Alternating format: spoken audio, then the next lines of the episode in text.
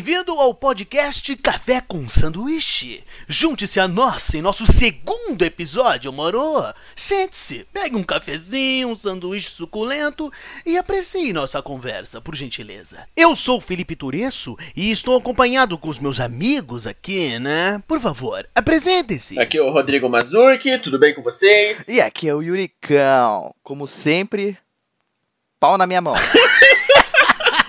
Bom, galera, nesse podcast maravilhoso falaremos, né, sobre o filme do Farol, né, esse filme que muitas pessoas adoram e outras odeiam de com todo o ódio que tem no coração, tem raiva do, do, filme.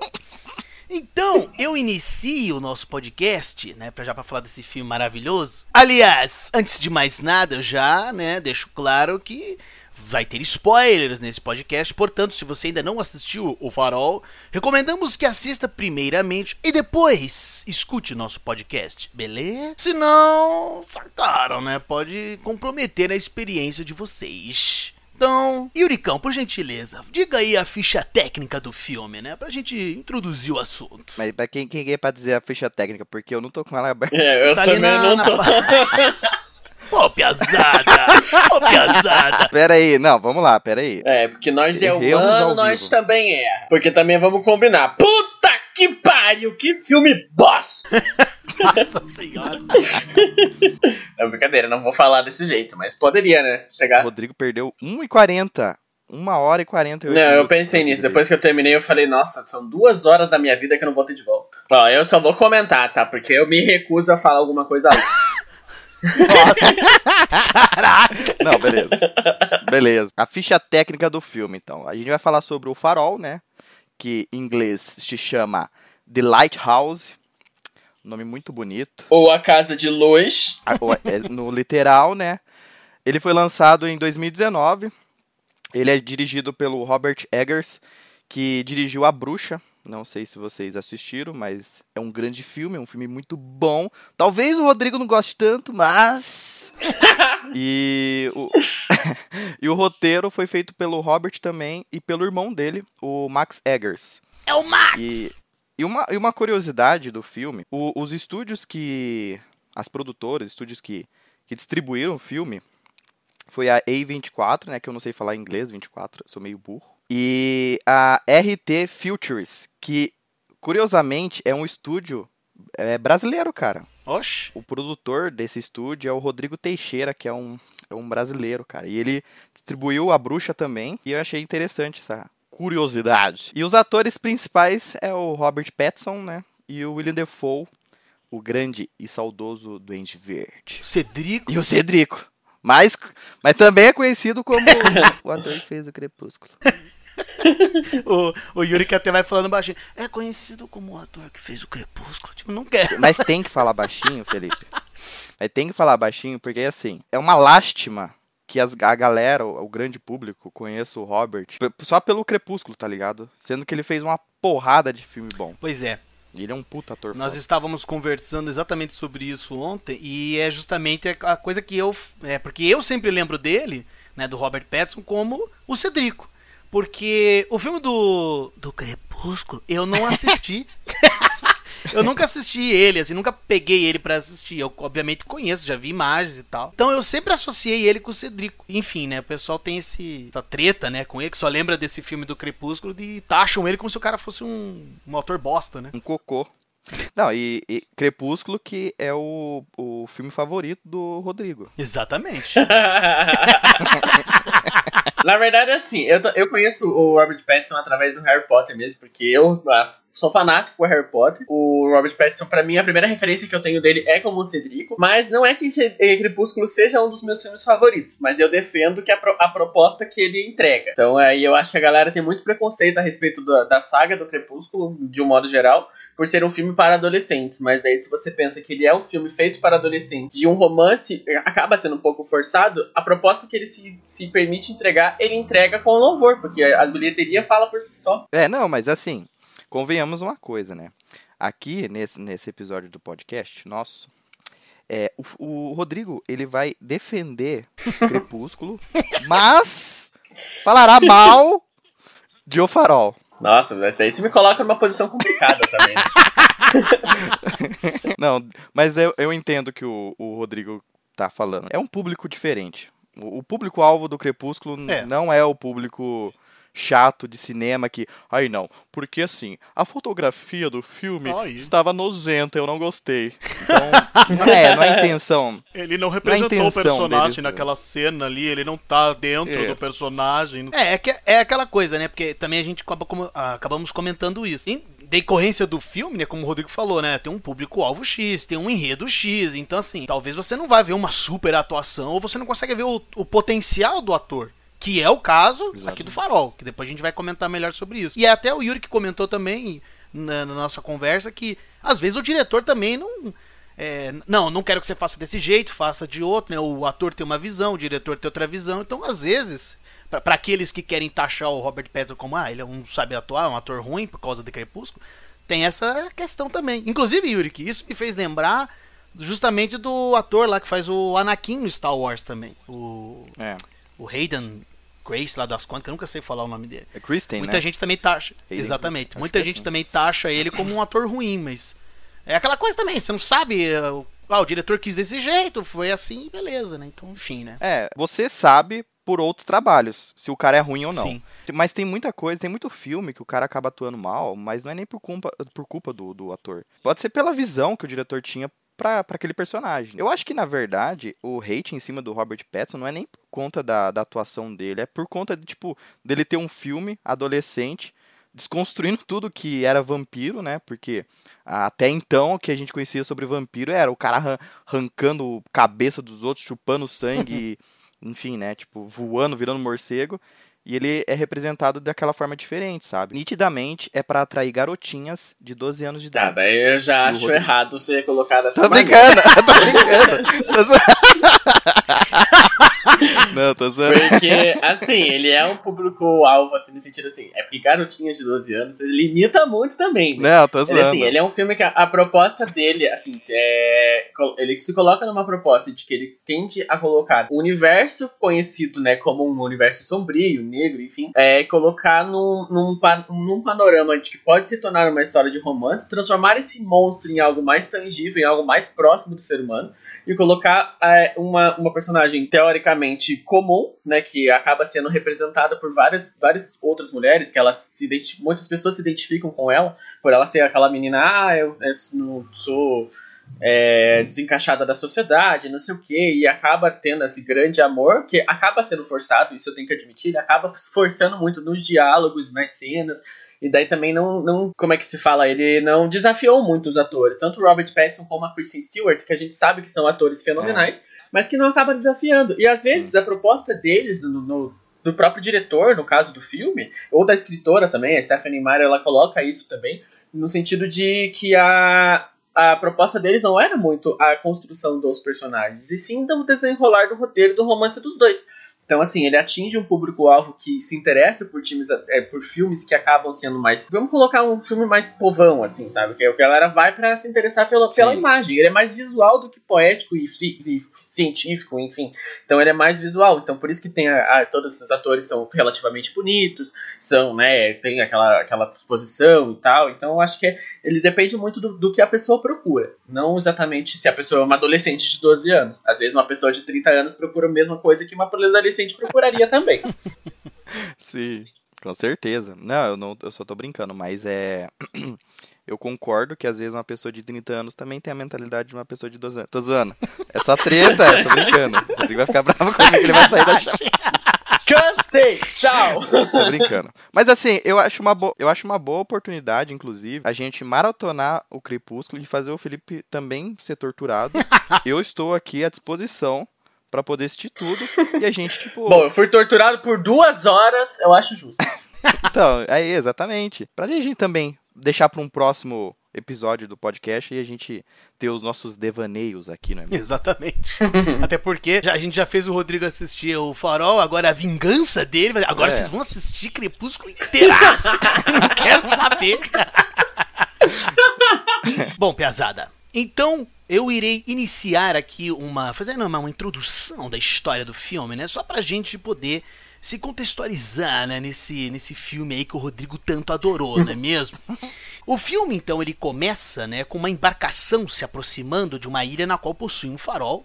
E é bem interessante até como o filme começa, né? Porque assim, ele não tem muita. aquele padrão. Aparece o nome de um monte de ator, assim e tal, né? Simplesmente já começa. É. E já aparece a cena lá do, do navio chegando e eles parados. Já tem um negócio macabro ali já. Eu não sei o que vocês pensaram no início, eu já fiquei tipo cabreiro só do, só do começo desse filme. É, é bem filme de época, né? Ele, o, o Robert ele tenta é, emular. Eu falo Robert, mas eu tenho. É Robert Eggers. Uhum. Porque o, o Robert. Robert também, Robert Pattinson começa com Robert, né? Mas enfim, o filme, ele tenta emular bastante o aqueles filmes de época, né? Pra quem não sabe, o Farol, ele, ele é todo preto e branco, né? Então, tipo, a tendência das pessoas já não gostarem do filme é muito grande. E, e ele é dirigido com uma câmera de é, 35mm, que era muito usado na época também. Então, por isso que ele tem aquele formato meio quadrado, assim, tal. Isso aí foi a escolha do, do diretor, né, de estética. E também tem condiz com a história do filme. Se você parar pra ver, não é de graça a estética sim. do filme ser dessa forma, saca? Ela tem muito a ver ali. É, sim, ela tem toda uma, uma ideia meio que é claustrofóbica, né? Você preso num lugar, assim, dá pra ver que a intenção não é só além dessa emulação, né? Ele tem uma outra finalidade, assim, essa é, de deixar a câmera dessa forma. Enfim, daí, ao que tudo indica, né, a história do filme ela se passa ali no final do século XIX e os dois atores principais, né, são dois homens que aparentemente foram contratados para serem né, os faroleiros, portanto são responsáveis né, em cuidar desse farol né, que está nessa ilha. E inicialmente a gente não sabe muito sobre eles, né, não se diz nem os nomes deles, por isso que no início eu chamava o Robert Pattinson de Cedrico. O pessoal, Cedrico aí tá chegando, tá fumando, tá de boa ali, tá andando, não sei o quê. E o William Defoe, é, eu quando eu vejo ele, eu, eu vejo ele mesmo. Eu, eu vejo, não vejo algum personagem que ele fez. Mas é inevitável, né, que a gente lembra do Duende Verde, né? É. Aí eu ficava tirando sarro. Hum. Oh, o Cedric e o Duende Verde aí, ó. Uma realidade paralela, né? Em que fica um vilão e um bruxo no mesmo universo. É, então. O Cedrico morreu, né? Lá no filme do Harry Potter foi parar nessa realidade alternativa aí com o Duende Verde, né? é quase como se fosse o purgatório, né? Porque o Duende Verde também morreu, né? No primeiro filme do Homem-Aranha. Mas enfim, uma, uma coisa que eu acho já engraçada nesse início de filme, o Cedrico ali, o Robert Pattinson, né? chega ali e tal, de boa, senta lá na cama, fica de boa. Aí de repente já o William Defoe já um Sim. Cara, eu comecei a dar muita risada. Eu falei assim, não é possível. Aí eu ficava voltando. Eu falei, ele peidou mesmo, cara, aqui na, na cara do coitado. Não, e assim, o mais engraçado disso tudo é que, tipo, é, em entrevistas pro, pra promover o filme, o diretor e o Robert Pattinson confirmaram que eram peidos de verdade aquilo lá. Não era, não foi, não foi encenado aquilo, tipo, era de verdade. Caraca, Imagine, cara, cara, você tá fazendo uma cena. Não, e o pior é que assim, o que nem você falou. O, o, personagem do Robert, ele, ele, ele senta na cama e ele dá um peidão na cara dele, tá ligado? É muita sacanagem, cara. Bom, daí o filme vai, enfim, vai avançando, né? O que já fica é, tenso da relação entre os dois personagens, né? É justamente já na, na primeira vez que eles estão comendo ali, já vão conversando. O personagem do William Defoe já vai querendo que ele beba ali, né? A bebida alcoólica, ele não quer, e e já começa as treta aí, né? Porque dá pra ver que toda hora o personagem do William Defoe ele quer meio que impor o jeito dele pro, pro, pro Robert Pattinson, né? É, eu acho que o, o personagem do William Defoe ele tem uma necessidade, uma necessidade de, de ser é, em questão de hierarquia mesmo, Sim. né? De ser o superior a respeito ali. É, exatamente. Tanto que o, o personagem do, do Robert, ele nega a bebida porque no, ele leu o manual, ele fala assim, tipo, ah, eu li o manual e é contra as regras beber no trabalho. Tipo, isso pode, tipo, tirar uma porcentagem do salário dele e tal. Ele... Só que daí, né, o William Defoe com, com o seu o jeito sagaz dele. Não, mas você tá comigo aqui? Você acha que eu vou te fuder? Pode beber. Morou! É, então já começa. É uma relação assim que. Porque, né, eles vão ter que ficar quatro semanas nessa ilha aí, né, cuidando do farol uhum. e tal. Então, o filme explora muito essa relação entre os dois, né? E que claramente, como o Rodrigo já deixou, é uma relação de poder, né? O William Defoe quer mostrar que é superior a ele, sempre querendo mandar, né, no Robert Pattinson. Uhum. Só um detalhe, é... no começo do filme, na hora que eles estão chegando na ilha, tem dois faroleiros saindo... Faroleiros, pelo amor de Deus, palavra difícil saindo também. Então, tipo, eu, eu no, quando eu assisti pela primeira vez, né? Porque essa é a terceira vez que eu assisti, eu achei que eles tinham chegado, tipo, com a ilha sozinha lá, né? Mas não, eles meio que trocam de turno mesmo. Tipo, é. existiam dois faroleiros antes, porque a cena é nítida, eles chegando, aí dois faroleiros saindo, tá ligado? Foi um detalhezinho que eu percebi só agora. Enfim, né, a relação deles já vai piorando e com o passar do filme, né, só falando de uma maneira não tão aprofundada no momento, eles vão se conhecendo melhor, então vai contando mais coisas deles, eventualmente se revela, né, o nome de cada um. O Robert Patterson se chama Ephraim Winslow, né? Efraim Winslow. Como é que é o William Defoe? Ele é o Thomas Wake. E é engraçado que é só bem depois, assim. Aí eu fiquei imaginando, se não me engano, na cena que ele fala, né? Ele, ele revela o nome dele, já se passaram duas semanas. Aí eu fiquei assim, pô, os caras ficaram duas semanas sem, Exato. sem falar o nome um pro outro, né? tipo, os caras nem falam, ó, oi, tudo bem, né? Meu nome é tal, qual que é teu nome? Os caras não falam nada, assim. É uma relação muito estranha já no início, assim. É isso que eu acho engraçado. Essa relação, principalmente de poder que eles têm, coloca muito o que o William Dafoe colo- chama eles principalmente de jovem, de cão e, É. de- enfim, né, ele é inferiorizando sempre a pessoa. Rapaz, às vezes também. Ephraim Lee, né, o Robert Pattinson chamou o outro sempre de senhor. Então, assim, existe essa, essa diferença. Eu acho que o, principalmente o personagem do William Dafoe não quer colocar é, esse parâmetro deles serem iguais. Ele sempre, ah, você não, não, não precisa saber meu nome, é só me chamar de senhor e ponto, acabou. É, Então, por exatamente. isso que eu acho que não é tão interessante até esse momento, né? Eles revelarem o nome. Eu acho que também tem um, tem um lance, essa ideia também, ela é bem explícita também do caso do, da superioridade do, do Thomas, né, do William Defoe. E também depois você sabe um pouco sobre o passado dos dois, principalmente do Efraim, ele tem um passado ali que é meio conturbado, meio que ele, ele é meio reservado, saca? E isso é muito interessante no filme, porque a, a- toda a relação dos dois psicológica tem uma evolução ali, saca? E eu acho que esse lance dele ser mais quietão também, porque se você parar pra, pra ver no começo do filme, ali quando ele tenta dar bebida, ele tenta conversar, ele começa a falar de um. Não é ditado popular, mas frases ali de, de efeito. o- isso no caso do Thomas, né? Ele acaba tentando instigar alguma coisa, tirar alguma coisa do, do Efraim. E o Efraim se permite ficar na dele, né? Tanto que ele não aceita bebida, ele não, não quer falar, enfim, fica na dele. Basicamente ele só quer tra- tra- trampar ali e dar o fora. E basicamente isso. É, eu acho legal também, porque nessa primeira vez que eles conversam, até o personagem né, do William Defoe fala assim pra ele, bom, um homem que não bebe, certamente tem algum motivo. Tem alguma coisa aí. É, tem alguma treta aí. E é isso que eu acho legal, porque os diálogos, embora o filme ele seja lento, e eu acho que esse é um dos maiores problemas do filme, ele realmente às vezes demora muito pra acontecer alguma coisa. Às vezes você tá assistindo uma cena e você acha que tá bom, e aí, o que que tem?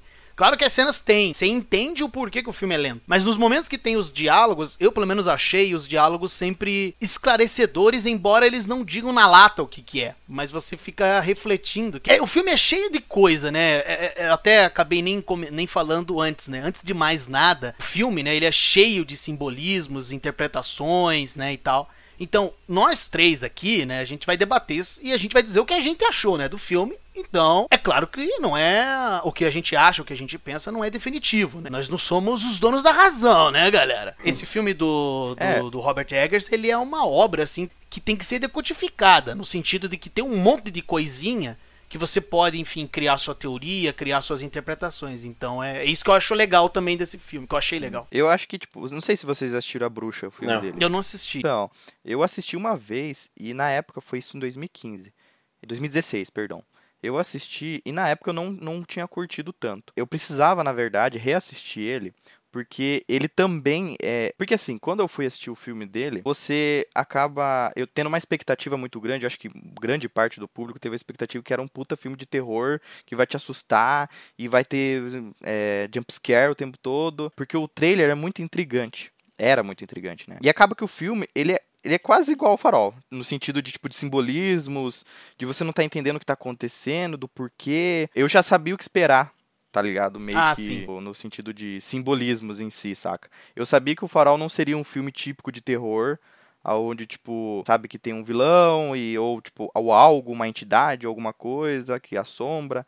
Enfim. É que na verdade assim, é porque quando ele lançou a bruxa, é, muita gente foi justamente nessa pegada de, de chegar e falar, ah, eu quero assistir um filme de terror e tal. Então a galera se decepcionou muito e as Isso. críticas foram bem negativas do povo, assim, né, do modo geral. Então quando ele lançou o Farol, é, eu acho que as pessoas já esperavam, de certo modo, que fosse um filme na mesma pegada, porque ele tem esse, esse estilo de filme, né? Sim. Então, quando você assiste o Farol sabendo. Eu não assisti a bruxa, né? Mas eu li sobre. Então, é quando você vai assistir o filme do Farol esperando que seja mais mais ou menos da mesma pegada, que é, um, é mais um, um terror simbólico, um terror psicológico do que um, um terror normal, né, por assim dizer. Então, É. se você já vai com essa, com essa mente de que vai ser um filme diferenciado, você acaba aceitando algumas coisas de certo modo. Porque, querendo ou não, o filme ele é um pouco arrastado nesse sentido de ser um pouco, de que isso que o Felipe falou, de demorar um pouco para as coisas acontecerem, criar a tensão da cena, criar a tensão do, do- da situação que eles estão. Então, acho que ele é, eu acho que mais do que tudo, ele é mais um filme imersivo do que um filme Exatamente. de terror. É, ele, eu acho que ele pega. Sei, é, é melhor deixar isso mais pra frente, mas só dando um gostinho. Eu acho que ele pega mais aquele lance de, de ser tão imersivo e você ter que se, se imergir tanto no filme, que daí ele vai te, é, te induzindo psicologicamente Uhum. também, saca? Então, ele não é aquele típico filme de terror, de susto, essas coisas, Sim. mas que ele, ele te pega psicologicamente, né? Você falou do, da crítica e realmente muita gente ficou, né, tipo, de cara porque esperava esse filme, mas em compensação, tipo, a crítica ama, fala que é um Sim, dos melhores uhum. filmes da década, A Bruxa, né? As avaliações do Farol também é igual, saca? Tipo, porque, na verdade, assim, eu, eu acho que a- as críticas em si é mais pela originalidade do, do diretor, né? O filme, é tanto A Bruxa quanto o Farol, ele é muito original, muito, muito, Sim. tipo, apesar dele ter ali, eu vou falar um pouquinho mais pra frente, tipo, de ter algumas referências e Sim, influências, mas ele é bem original. É, dá pra ver que ele tem um, um estilo muito próprio, assim. É aquilo que eu falei. Eu acho que pra assistir esse filme, você tem que estar preparado. É. Porque ele tem um ritmo, ele tem uma pegada diferente. Foi a analogia que eu fiz. É que nem você assistir Senhor dos Anéis. Você sabe que o filme tem um estilo, você sabe que o filme tem um ritmo. Então, assim, não quer dizer que você vai. Ah, tô preparado, então eu vou adorar o filme. Não, não é isso. Mas é que você tem que se preparar pra você ter a paciência, né? Porque o Rodrigo, por exemplo, odiou esse filme. É porque o, o filme ele tem essa, essa proposta imersiva. Eu acho que assim, eu acho que ele vende a proposta muito bem. Não vou chegar aqui também e falar que o filme é péssimo em todos os sentidos, né? o que me incomoda bastante é principalmente além da, da estratégia que o, que o diretor usou, que eu entendo o motivo dele ter usado uma câmera menor, um filme todo rolado em preto e branco. Eu entendo, tipo, nesse sentido que vocês falaram, de, de colocar a gente no- mais ainda na situação é, de claustrofobia, de solidão que os dois personagens estão, que também entra com. É, corro- corrobora junto com a proposta dele de ser imersivo. Porque, querendo ou não, uma hora de filme, a gente só tem a, a situação deles, tipo, se conhecendo ali, mas no dia a dia deles. Então a gente vai vendo o que, que eles fazem todos os dias, o que, que eles fazem, não sei o que, como é que eles se sentem. Então você acaba se colocando naquela situação sem precisar vivenciá-la de fato. Se você pensa, nossa, imagine que tédio viver nessa ilha que não tem nada pra fazer, enfim, né, no sentido geral. Mas, em meia hora de filme que eu assisti, a parte mais emocionante do filme foi a hora que o William Dafoe dá um tapa na cara do Robert, porque eu não tava esperando. De um modo geral, você fica tipo, tá, e aí, tá, e aí, tá, e aí. Então ele acaba sendo um pouco cansativo. Mesmo já sabendo, esperando que fosse um pouco nesse sentido, de ter essa linha meio indie, meio cult, meio cinema mais é, autoral, por assim dizer. Então eu acho que eu tava esperando a proposta, mas mesmo assim eu acabei é, achando ela um pouco cansativa, de um modo geral. Não, sim, com certeza. É justamente isso que eu quis estabelecer que por mais que você tenha noção disso, às vezes você pode não gostar. É, é totalmente normal, não, tem- não tem É problema normal. nenhum nisso. E, tipo, é natural, e não tem problema nenhum. Eu acho que cada um tem uma visão do, do filme que assiste e tá tudo bem, tá ligado? E tudo bem. tudo bem. Uma bosta de filme! Pô, cê- cê- aí você cuspiu na cara da plateia. Aí não dá, né, galera? Saiu Não do dá, cinema né? xingando eu- porque ninguém é obrigado. É, Rodrigo, se você continuar desse jeito, aí o William Defoe vai dar um tapa na tua cara, né? Ele não vai curtir. aí. Ou ele vai dar um peidão na tua cara. Mas eu acho até engraçado nesse sentido de, de aquela- desse peito, enfim, dessas essas situações que os personagens fazem, eles aproximam ainda mais a gente do personagem, porque querendo ou não, tipo, ah, todo mundo peita, É. todo mundo faz essas coisas. Sim. Então, tipo, a gente pensa e fala, nossa, ele é bem humano, né? Eles colocam esse papel mais humano nos É. personagens. Apesar de eu achar um pouco forçado em alguns momentos, essa, é, principalmente em filmes de comédia, né? Essas piadas de peito ficam um pouco cansativas. Ali eu acho que coube, assim, não foi aquela coisa que passou do ponto, mas eu acho que em certos momentos foi, foi real, assim. Algumas partes eu achei desnecessário, que nem, tipo, tem uma parte lá na frente que ele vai pegar uma- um negócio dele que ele tá dormindo e ele peida na cara dele de novo, né? Aquela ali eu já comecei a falar, "Ah, vai começar a forçar já. Mas mesmo assim, foi ali, eu acho que o mais próximo que chegou de ultrapassar a linha da forçação. Mas até aquele momento ali, pra mim, tava coerente. Eu concordo com o Rodrigo que tem muito filme que usa isso como uma forma de tirar sarro. Só que ali no filme é nitidamente pelo fato de que os personagens, eles são sujos, né? Tipo, Uhum. É, durante o filme todo, você percebe que todo a masculinidade dos dois ali, a masculinidade suja dos dois, ela é bem representada. Principalmente pela época, né? Imagine, você é um marinheiro, no caso do, do Thomas, né? O Efraim, né? O Winslow, era um lenhador no século XIX. Então, os caras eram sujos pra caralho. Fora que. Ah, tem outro detalhe: é que o diretor, ele quis porque quis que o, o Robert Pattinson tivesse um, um sotaque mais canadense ali da época e que o William Defoe também tivesse um sotaque mais como os marinheiros, é, meio que a galera da época, né? Tipo, os marinheiros, Uhum. marinheiro Pra ficar mais Popeye. verossímil, né? Exatamente. Isso você percebe, tipo, quem entende um pouquinho de inglês consegue sentir essa diferença. Até pelo o, o sim senhor que Sim. o, que o Robert Pattinson diz. Porque ele não diz yes man ou yes sir. Normalmente como se diz, né? Ele, ele, ele usa outro termo lá que eu, tipo, nunca tinha ouvido falar, nada. Ai, sir. É, exatamente. O que é muito interessante, cara, de verdade. Essa, ah, o lance da, da preocupação com, com o sotaque dos É, é né? interessante também, porque enfim. é- esse sotaque ele não é perdido em nenhum momento. Inclusive no nos momentos que os dois personagens se encontram bêbados. Isso eu acho sensacional. E é mais um mérito dos dois atores É. que são assim, impecáveis na construção dos personagens. Nossa, Cara, eu acho sim. que pela época também, mano, não tinha banheiro. Eles não tomavam banho, saca? Tipo, eles não tinham como tomar banho ali. Eles não tinham banheiro por si só. Apesar que daria pra você mijar e cagar na- no meio do mar, né? Mas eles preferem fazer num pinico, mas tudo bem. Que fica do lado da cama, né? Detalhe. Imagina o cheiro que não fica aquele negócio. É, o filme então ele fica nessa coisa, né, mostrando essas atividades, o início, né, do filme, mostrando as atividades diárias ali do Efraim e do Thomas e tudo mais. Tem até uma cena que eu acho um pouco engraçada, que o Efraim tá levando, tem que levar lá o óleo lá pra, pro farol, lá pra cima. Nossa. E ele vai pela escada levando aquele negócio. O que eu acho engraçado é que daí o, o Thomas ele chega pra ele e fala assim: É, você é meio lerdo, você é estúpido? Ele, Não, senhor. Ah, então você me enganou, porque eu achei que você era. É, não, e o pior, ele ficou olhando ele levar aquele barril, Aham. porque ele tempo todo ali pelas escadas, aí ele chega.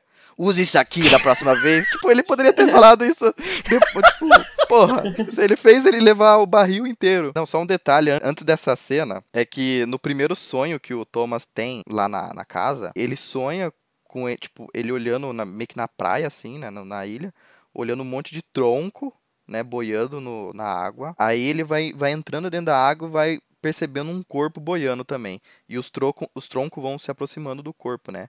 E ele acorda do sonho com uma coleira. E isso é uma, meio que uma alusão, né? Sinuando o que viria, né? Futuramente. E você descobre um pouco mais sobre o passado do, do personagem também. É, daí aproveitando já o que a gente tava falando do William Defoe dando o tapa na cara do Robert Pattinson, Nossa. que é um tapão, dá um, dá um puta susto, realmente.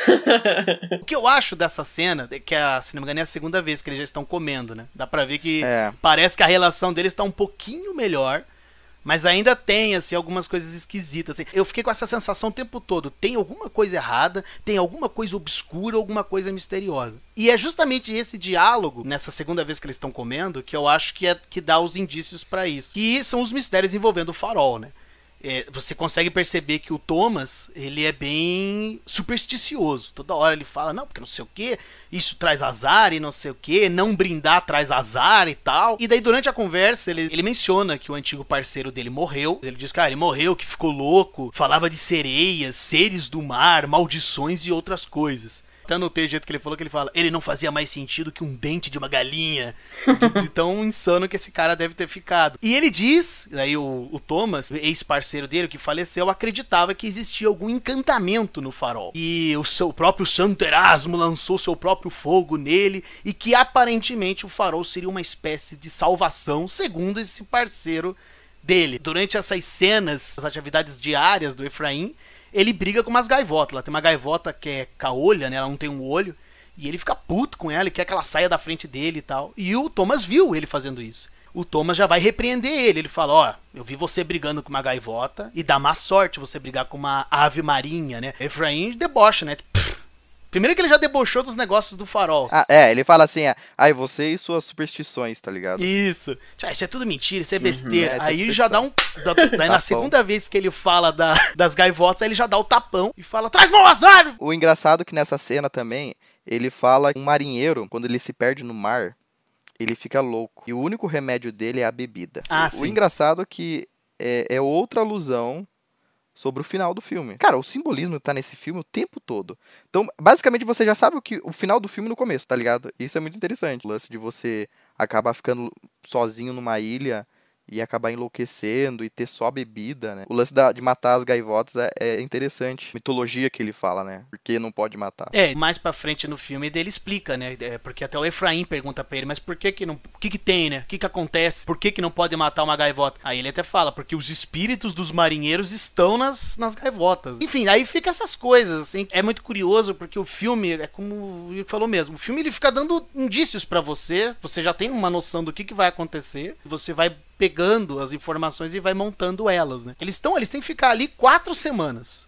um mês, tendo que, né, se, se dar bem teoricamente, né? Tem que se, um, aturar o outro. Então é óbvio que briga constante tem, tanto que tem ali os momentos que o Efraim fala que limpou o lugar lá todo e dele, você não limpou isso aqui. Eu limpei duas vezes. Isso aqui tá mais sujo que um chiqueiro, que eu não sei o que. Isso aqui tá mais sujo. Eu nunca vi um lugar tão sujo na minha vida.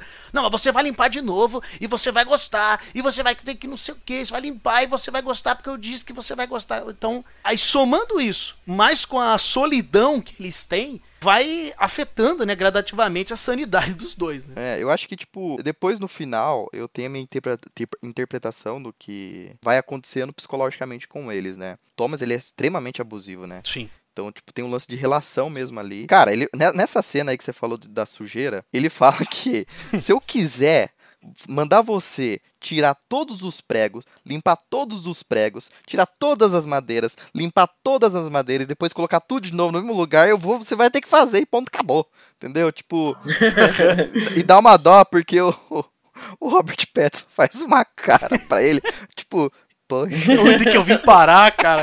Que merda! Um mês com é... esse velho desgraçado. Mas o mais engraçado, porque nessa, nessa situação de relação abusiva, é engraçado porque assim, você, você vê o quão o personagem de William Defoe faz mal pro personagem do Robert Pattinson nesse sentido de sempre mandar, mandar, mandar, mandar. E o Robert Pattinson, querendo ou não, ele tá preso ali com ele, né? Mesmo que ele falasse, foda-se, não quero mais esse emprego, então ele não é. tem essa opção. Ele vai ter que esperar as quatro semanas. Mesmo se ele falasse, não vou mais obedecer você, não quero mais esse emprego, não quero mais receber nada, ele ia continuar convivendo com o William Defoe durante quatro semanas. Então, assim, ou ele obedecia e tinha uma relação, entre aspas, mais amigável, ou ele, ele ficava retrucando e, e, piorava ainda mais a situação, né? É. é, fora que ele tem o caderninho de anotação dele, né?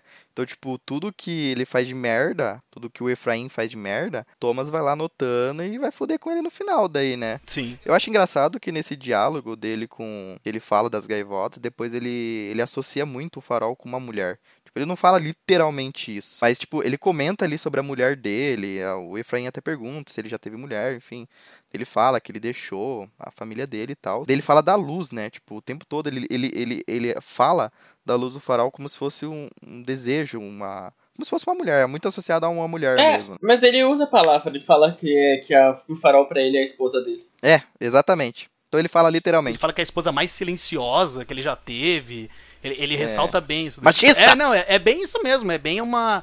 É uma masculinidade bem tóxica, assim. Até é engraçado que o Robert Pattinson, ele, nessa cena aí da limpeza, ele até fala: Ó, eu não vim aqui para ser esposa de ninguém nem escravo de ninguém. É. Ele só tem que obedecer, ele só tem que fazer. E só piora. E é bem como o Rodrigo falou. Ele parece que a tolera, porque realmente não tem pra onde eu ir. Não tem como eu ir embora daqui, eu vou ter que aturar o cara, né? Até eu porque... preciso do meu salário, né? É, e também porque, enfim, né, tem um emprego e tudo mais. Daí nessa conversa ali do, do jantar, que ele dá o tapão na cara dele, e mais pra frente também você vai percebendo isso.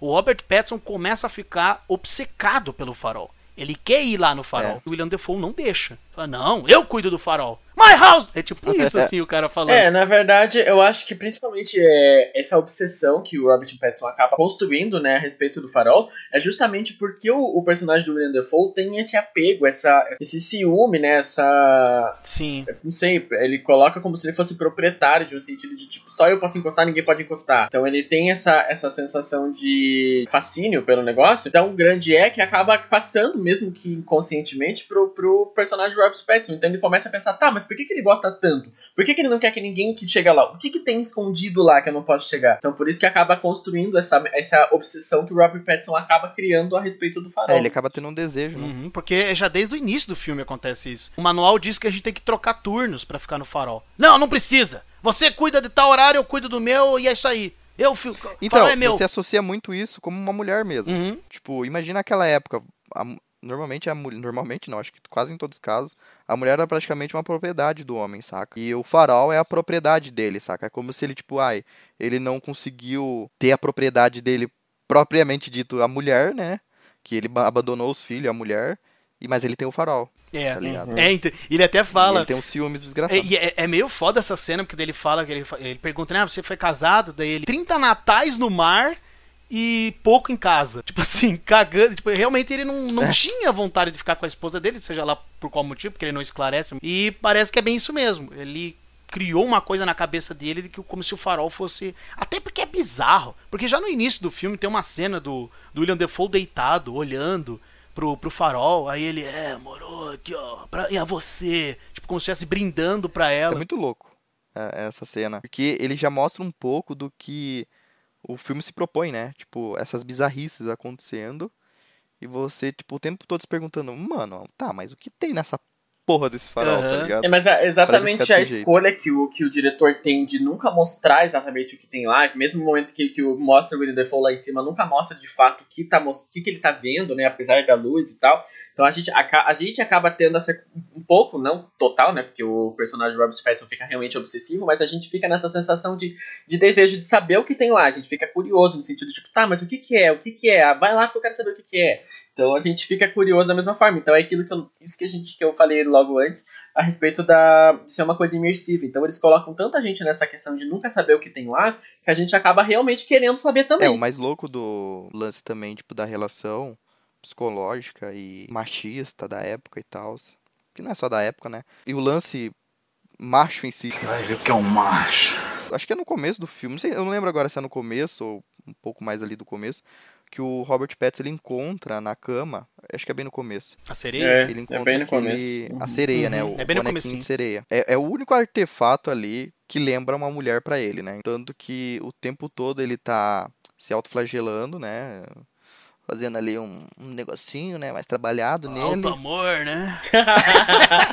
Mas uma coisa que eu acho massa é que quando ele vê essa sereia, aí depois ele tem o sonho, ele vê a sereia no sonho, ele vê também aquelas toras boiando, né, e tal. É. No início a gente não se toca por quê, mas depois que ele revela que ele é um lenhador, aí você, enfim, ah, então o subconsciente dele associou de alguma maneira, tem alguma Sim. coisa aí, né? E, mas o que eu acho legal é que ele sonha com a sereia e depois vem aquele diálogo do, do William Defoe. É, não, porque o meu companheiro falou ficar vendo sereia aí, não sei o que. Daí na hora que eu vi aquilo ali, eu falei, É. ih, cara, Tem alguma coisa aí, né? tem alguma coisa aí, tipo, parece que tem alguma coisa. Aí você começa a ficar, será que é algo sobrenatural ou será que realmente é só loucura, é só insanidade, é só, enfim, em decorrência desses fatores. Os caras sozinhos, não tem nada pra fazer. Será que os caras estão imaginando coisa? É isso, essa ambiguidade que eu acho legal desse desse roteiro assim do, do filme, né? O tempo todo fica nisso. Eu tenho uma interpretação é, a respeito disso. Mais pra frente eu comento. É, o lance do sonho dele, né? Eu acho que é muito o lance da loucura mesmo, da insanidade. O cara tá preso ali esse tempo todo com um cara escroto. Aí, tipo, porra, ele, ele encontra um, um, boné, uma- um bonequinho de sereia que ele se masturba vendo aquilo lá e ele acaba sonhando com aquilo e, e meio que o sonho dele se embola junto com o, o passado meio nebuloso dele, saca? Então, É que a gente, meio a gente fica pensando assim, dele ele, ele tá numa. É isso que você falou, ele tá nessa situação, né? De estar num lugar isolado, com uma pessoa totalmente escrota. Então as únicas imagens que ele tem são as próprias lembranças e as coisas que ele vem vendo ali. Então, ou ele pensa no, no farol, ou ele pensa na- no boneco da sereia que ele acaba. é, colocando a, a sereia como uma coisa real, ou ele lembra do passado dele, que né, ele fala mais pra frente, então acaba, tipo, os sonhos dele, mais pra frente a gente repara que realmente são pensamentos que ele tem durante o dia, que quando ele dorme ficam aflo- aflorando de um modo geral, assim. Você fica, tipo, ele tem esse, esse quê de, tipo, principalmente pelos diálogos que o William Dafoe vai tendo com ele, que você fica, tipo, cara, mas será que é, é- existe, ou será que ele tá imaginando? É que é isso que o Felipe falou. E isso vai se repetindo, né, conforme no filme, não Sim, em formato de sonho específico, mas ele fica reforçando de tipo, tá, mas qual pensamento que é real, qual pensamento que não é, qual pensamento que é, que é um espírito, que é algo sobrenatural, qual que não é. Então, isso que, essa confusão que deixa assim a gente, principalmente o telespectador, no sentido de tipo, que porra tá acontecendo? Exatamente. Eu imagino que a ideia do diretor foi justamente deixar isso pra. que é bem imersivo o filme. Então você começa. Como o filme não revela se é isso ou não ou não, você pode interpretar de um jeito ou não. Você vai vendo os caras enlouquecendo, porque é ladeira abaixo, o negócio vai piorando cada vez mais. Uhum. É claro, isso que a gente tá falando aqui, do jeito que a gente tá falando, ah, beleza, vai acontecendo essas coisas e tal. O problema é realmente a lentidão que o filme tem pra chegar Sim. nessas coisas, e isso É, pode então, eu- acabar. Eu ia citar exatamente E, isso. e isso pode acabar irritando a pessoa que tá assistindo. Tipo, porra, mas tá, e daí? E tal. É, o filme, tipo, ele vai te preparando, te preparando, te preparando É. de forma lenta, ele vai, te- ele vai tentando desenvolver o máximo possível o que os personagens querem dizer, do que o, o farol quer dizer, só que, tipo, é muito lento e só pelo simbolismo você fica meio que sem entender o que tá acontecendo, e aquela lentidão, e as conversas deles, e aí eles bebendo, e é o Thomas, uma coisa que eu percebi, o Thomas, quando ele tá são, ele é um porre, ele é um chato, ele é mandão, ele é arrogante, ele é machista, ele é soberbo. Só que a, quando ele bebe, ele vira uma pessoa da hora. É. E o, inclusive, o Winslow ele comenta sobre isso, né?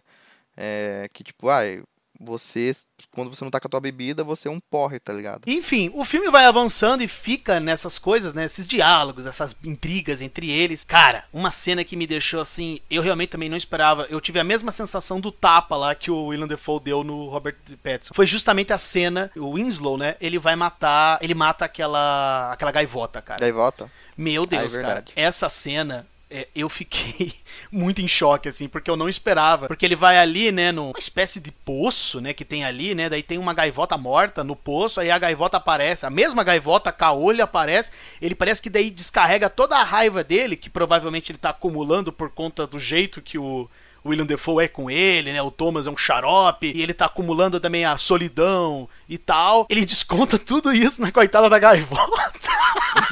O legal é que. O legal, né? Não tem nada de legal nessa cena, né? O, o, o lance é que um pouquinho antes ele, ele foi beber água, né? E a água tava, tipo, suja. Foi ali que ele percebe, né? Que, que tem algo estranho com, com, com a água. Só que daí quando ele vai olhar a, a gaivota no poço, o que, que eu pensei? Se você parar pra, pra, pra analisar, ele leva, tipo, acho que é cloro aquilo lá, né? É alguma coisa pra meio que limpar a água pra eles poderem beber. E eles meio que têm que fazer esse esse processo todo dia, senão eles não têm água pra beber. Cara, toda vez que ele ia lá encher, não tinha nada, né? Eu sinto, né? Eu tive uma, uma encarnação divina que naquele momento a gaivota morta dentro do, do poço tá ali de propósito, tá ligado? Porque assim, isso vem logo depois do Thomas falar que, tipo, ai, você não pode matar uma gaivota porque que, por conta dos que elas são os espíritos do, dos marinheiros, né? Enfim, elas são sagradas, basicamente, né? Você não pode matar, senão você é amaldiçoado. Aí de repente aparece uma, uma gaivota toda estrupiada dentro do, do poço, sendo que ele fica tampado o tempo todo. Eu já sinto ali meio que uma mãozinha do. do, do, do, do, do Thomas, tá ligado? Que daí mais pra frente eu, eu tenho uns negocinhos aí pra falar. E... Como se ele tivesse matado a gaivota e colocado ali, você disse? É, aham, exatamente. Porque daí o que acontece? O Thomas fica, já, já tá puto por conta das gaivotas, tá puto por conta do, do rolê inteiro ali com o Thomas. Daí o Winslow pensa, tipo, mano, vai tomar no cu, né, cara? tipo, eu tô limpando essa merda todo dia aqui pra acontecer isso, saca? E, tipo, é aquela coisa. Alguma merdinha que acontece ali, o cara vai lá anotar e, e pode fuder ele mais pra frente, saca? Porque lembramos, lembrando bem que o Efraim, exatamente. Ele, ele estuda, né? Ele tem várias cenas que ele tá com, com o manual lá lendo e tal, pra, pra tentar entender melhor o que, que ele. O que, que ele pode ser punido, e enfim, né? Ele até comenta com, com o Thomas em um momento do filme, né? Mas eu acho que esse, esse ponto aí já é um indício da influência ali do, do, do Thomas tentando querer fuder a cabeça dele, tá ligado? É, eu vejo essa cena, que daí logo em seguida, depois que ele mata a gaivota, já dá um foco no farol, né? Já mostra o vento mudando, né? Aí depois já vem o William Defoe falando assim, ah, o tempo, o vento mudou, não sei o quê.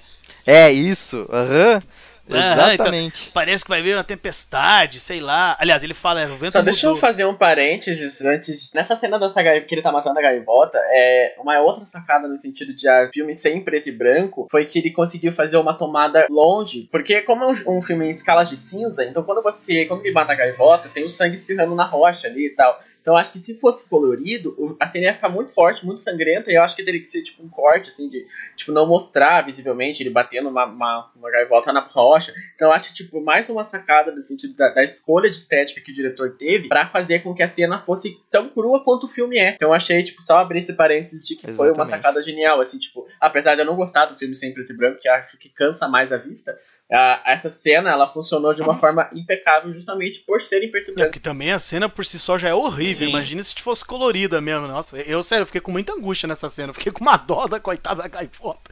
Na hora que eu. Depois, A Luísa Mel ama esse né, filme. então, depois que a, a- ele a- acabou a cena, eu pensei, ainda bem que é uma gaivota de mentira. Porque se fosse uma gaivota de verdade, coitado do bicho. Não sei, não. Não sei não, porque eu vi entrevistas do diretor e ele falou que todas as gaivotas ali são Não, verdadeiras. sim, claro, mas eu digo a, a gaivota que Mentira. ele Tô destruiu. zoando. que dó, quase É, que eu lógico que comecei, ele não usou quase comecei a odiar verdade. ainda mais o filme. Imagina, assim, ah, os caras maltratam animal aí pra fazer um filme. É, a Luísa Mel. Luísa Mel! Enfim, né? De novo, ambiguidades, né? Ao final, aqui a gente cada um vai falar o pensamento que teve, né? Sobre a interpretação que teve sobre o filme e tal. Mas essa cena do William Defoe falando, ah, o, te- o vento mudou, ga- putz, e agora? E não sei o quê. E meio que o Efraim, hum, pois é. Que coisa, né? E agora, né? Não sei o que, tipo, meio que nem aí, assim, pro negócio. E o William Defoe, não, mas como assim, cara? Tá, tá calmo agora porque a tempestade tá vindo. Tem uma nuvem preta vindo pra cá. A gente tá ferrado. E nesse momento, eu interpretei a cena E é na hora que muda, é, né? então, é, exatamente, é na hora. Nesse momento eu interpretei assim, putz, cara, o- a- a- no, no caso a, a reação do, do Efraim, né? Ele tá tudo quieto, ele tá tenso, né? Tipo, puta, eu matei a gaivota e ele falou que não era pra matar, mas o medo que eu vejo nele parece que é mais assim, se eu falar que eu matei essa gaivota, ele vai me encher o saco É. e vai me, não vai parar de falar, vai dizer que eu tô que eu sou amaldiçoado e não sei o que, não sei o que. Porque ele fica depois, você tá escondendo alguma coisa de mim, né? Ele, mas eu acho que. Mas é, mas é que logo depois que ele mata a gaivota. Não, acho que não sei se ele é- se mostra o, o farol no fundo com ele olhando. Eu acho que isso é quando ele briga com a gaivota só. Mostra. Não sei, na minha interpretação, parece que essa coisa que Thomas ali começa a falar, tipo, ah, você tá escondendo alguma coisa, ah, o vento tá mudando, tipo, apesar de se realmente tá vindo uma tempestade, eu acho que ele atribui ao fato de ele saber já que ele. que, ele, que, o, que o coisinha lá descontou a, a raiva na gaivota, que matou a gaivota, e ele começa a culpar o personagem, falando, deixando ainda, ainda ele mais inculcado, né? Falando, tipo, putz, a culpa é minha, a culpa é minha, a culpa é minha. Então acho que é mais o, essa alfinetada ainda que o Thomas acaba dando ainda mais. De, é, daí acaba fazendo um link com a teoria que o, que o Yuri que falou, né? De, de ele, ter, ele próprio ter colocado uma gaivota lá dentro. Então acho que acaba casando ali. Não sei. Será? É, Aí logo após isso, né, já começa, eles já estão jantando ali, porque já tá acabando, né, as quatro semanas. Eu acho até engraçado que deles começa a beber, começa a cantar. É é uma cena, assim, muito engraçada e É alegre. eles estão felizes. Exatamente. Eles vão embora dali. Aham. Então meio que eles estão descarregando tudo, tipo, o estresse que eles tiveram ali. Até o Efraim, ele bebe pra caralho. Ele tem um momento que ele indaga, eles estão trocando ideia ali, o, o Efraim com, com o cigarrinho dele assim, olhando com aquela cara marota, né?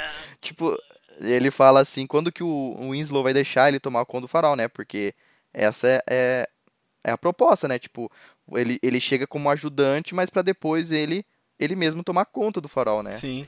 Aí na hora o Thomas já fica puto da cara ali. Você não vai tocar, você não chegue perto daquela porra. Não, e pior que o, o próprio o Thomas ele fala, né? É, não, você vai, você vai ser um bom faroleiro, aí você vai ser foda quando você quando, quando- É. é, cuidar da, da luz. Daí ele mas por que, que eu não cuido? Você tá ligado que eu tenho que cuidar, né? Dele.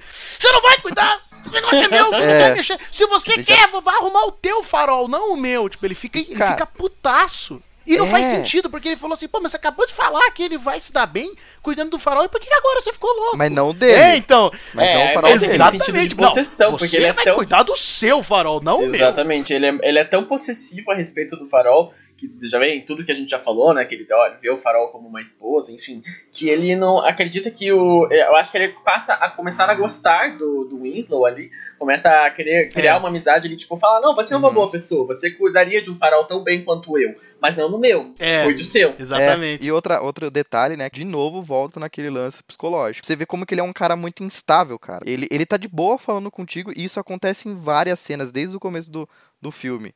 Que ele tá falando uma boa, ele tá elogiando o, o Efrim, o Efrim, e do nada ele surta, tá ligado? Já quer passar o pau na cara dele. Eu tenho uma teoria a respeito do porquê que o, que o Thomas é estável dessa maneira, mas depois eu falo. Bom, aí que vem a treta agora, porque, enfim, eles ficam todos alegres, né? Finalmente a gente vai embora dessa porra, dessa.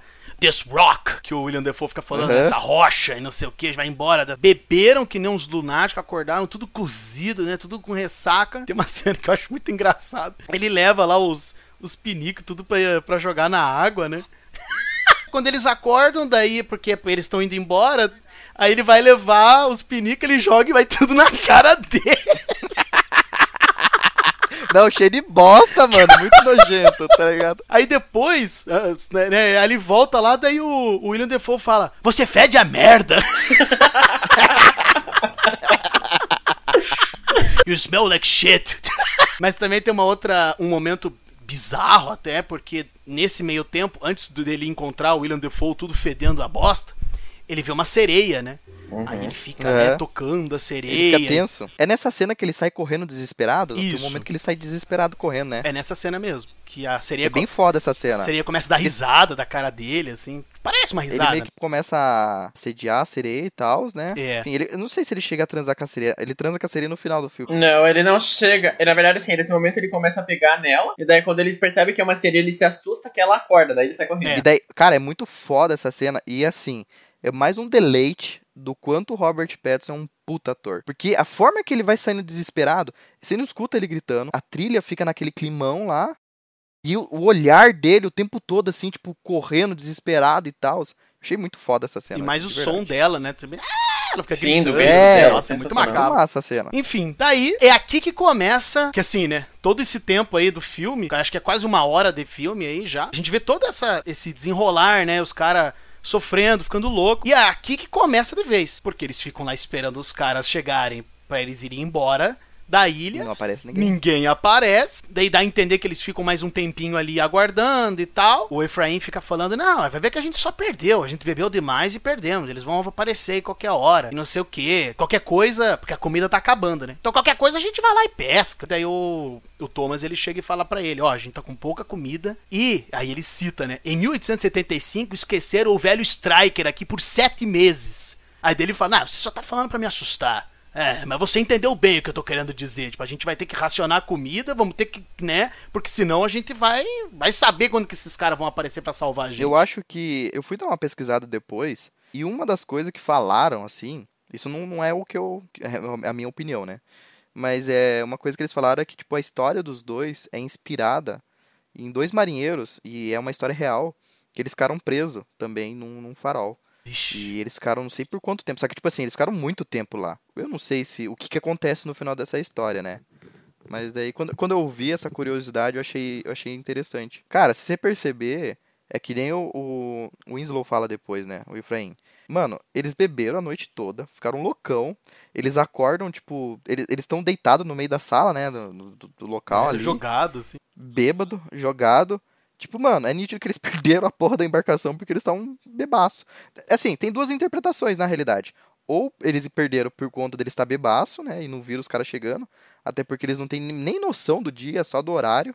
É. Porque tem relógio, né? Ou por conta da tempestade, que já tava vindo, é, os caras nem foram buscar, né? Porque... É, tem uma outra interpretação é, né? aí também, né? Mas deixa em aberto. Depois eu falo. Não, já manda já, Rodrigo, é que assim, na verdade, o que, que eu acho? Porque como ele tem essa criação de, de insanidade, desse tempo todo a pessoa ficar louca, imaginando coisas, enfim, tudo que a gente já falou, eu acho, na verdade, porque tem um diálogo que eu acho interessante ali que o, que o William Dafoe fala pra ele, é um pouquinho na frente, acho, que ele fala assim, tá, mas a gente tá aqui há quanto tempo? Há duas semanas, quatro semanas, dois dias, então eu acho que de tanto eles beberem, ficarem loucos e pensarem, que eu acho que eles perderam a noção do tempo. Então eu É. acho que nem chegou um mês ainda, eu acho que nem chegou as Uhum. quatro semanas pra eles estarem esperando alguém. Então acho que acaba, eles acham que chegou, mas ainda tipo, falta mais tempo ainda pra eles ficarem lá do que eles realmente terem perdido a, a embarcação. Ou, tipo, passou o tempo mesmo. E eles nem perceberam. Cara, eu acho, sei também. sinceramente, quando começou essas coisas aí, eu fiquei sempre na ambiguidade. Que eu vou esclarecer um pouquinho melhor depois. Mas nesse momento eu imagino que eles beberam demais mesmo e perderam o negócio. Aliás, nem vieram por conta da tempestade. Que é justamente o que ele fala depois desse striker aí. Ah, ele ficou aí por sete meses. embora ele não explique o que, que aconteceu por esquecerem o cara ali por sete meses, eu acredito que no caso aqui entre os dois personagens, o William Defoe e o Robert Pattinson, é justamente por conta da tempestade. Ou seja, é azar mesmo. É o que eu interpretei na hora que eu tava assistindo, assim. Ah, eu acho que foi azar mesmo. Os caras não puderam Que dá, vir. inclusive, um desenrolar que, que parte a partir daí que eles realmente ficam presos, né? Nesse sentido de acharem que, não, que perderam a embarcação, enfim. E começa a entrar num frenesi de loucura ainda maior. Então, acho que nesse sentido de pensar, putz, eu- que quando que eu vou embora, então? Porque apesar dessa loucura de estar sempre isolado com a mesma pessoa, e mesmo, né, todo esse lance todo, de ficar sempre no mesmo lugar, com a mesma pessoa e tal, eles ainda tinham uma esperança de que depois de quatro semanas eu ia embora, ia acabar. Tanto que a felicidade deles ali quando eles bebem realmente, tipo, acabou. Então essa sensação de não saber quando vai embora é o gatilho pra eles realmente começarem a pirar ainda mais. Ah, não, com É, certeza. e- com certeza. É, um outro detalhe também é que é o seguinte: o que eles tomam não é bebida alcoólica normal, é querosene que eles estão tomando. Sim. Então, tipo, querosene, ele é comprovadamente que dá merda, né? Se você toma essa porra aí, você dá, dá alucinações, enfim.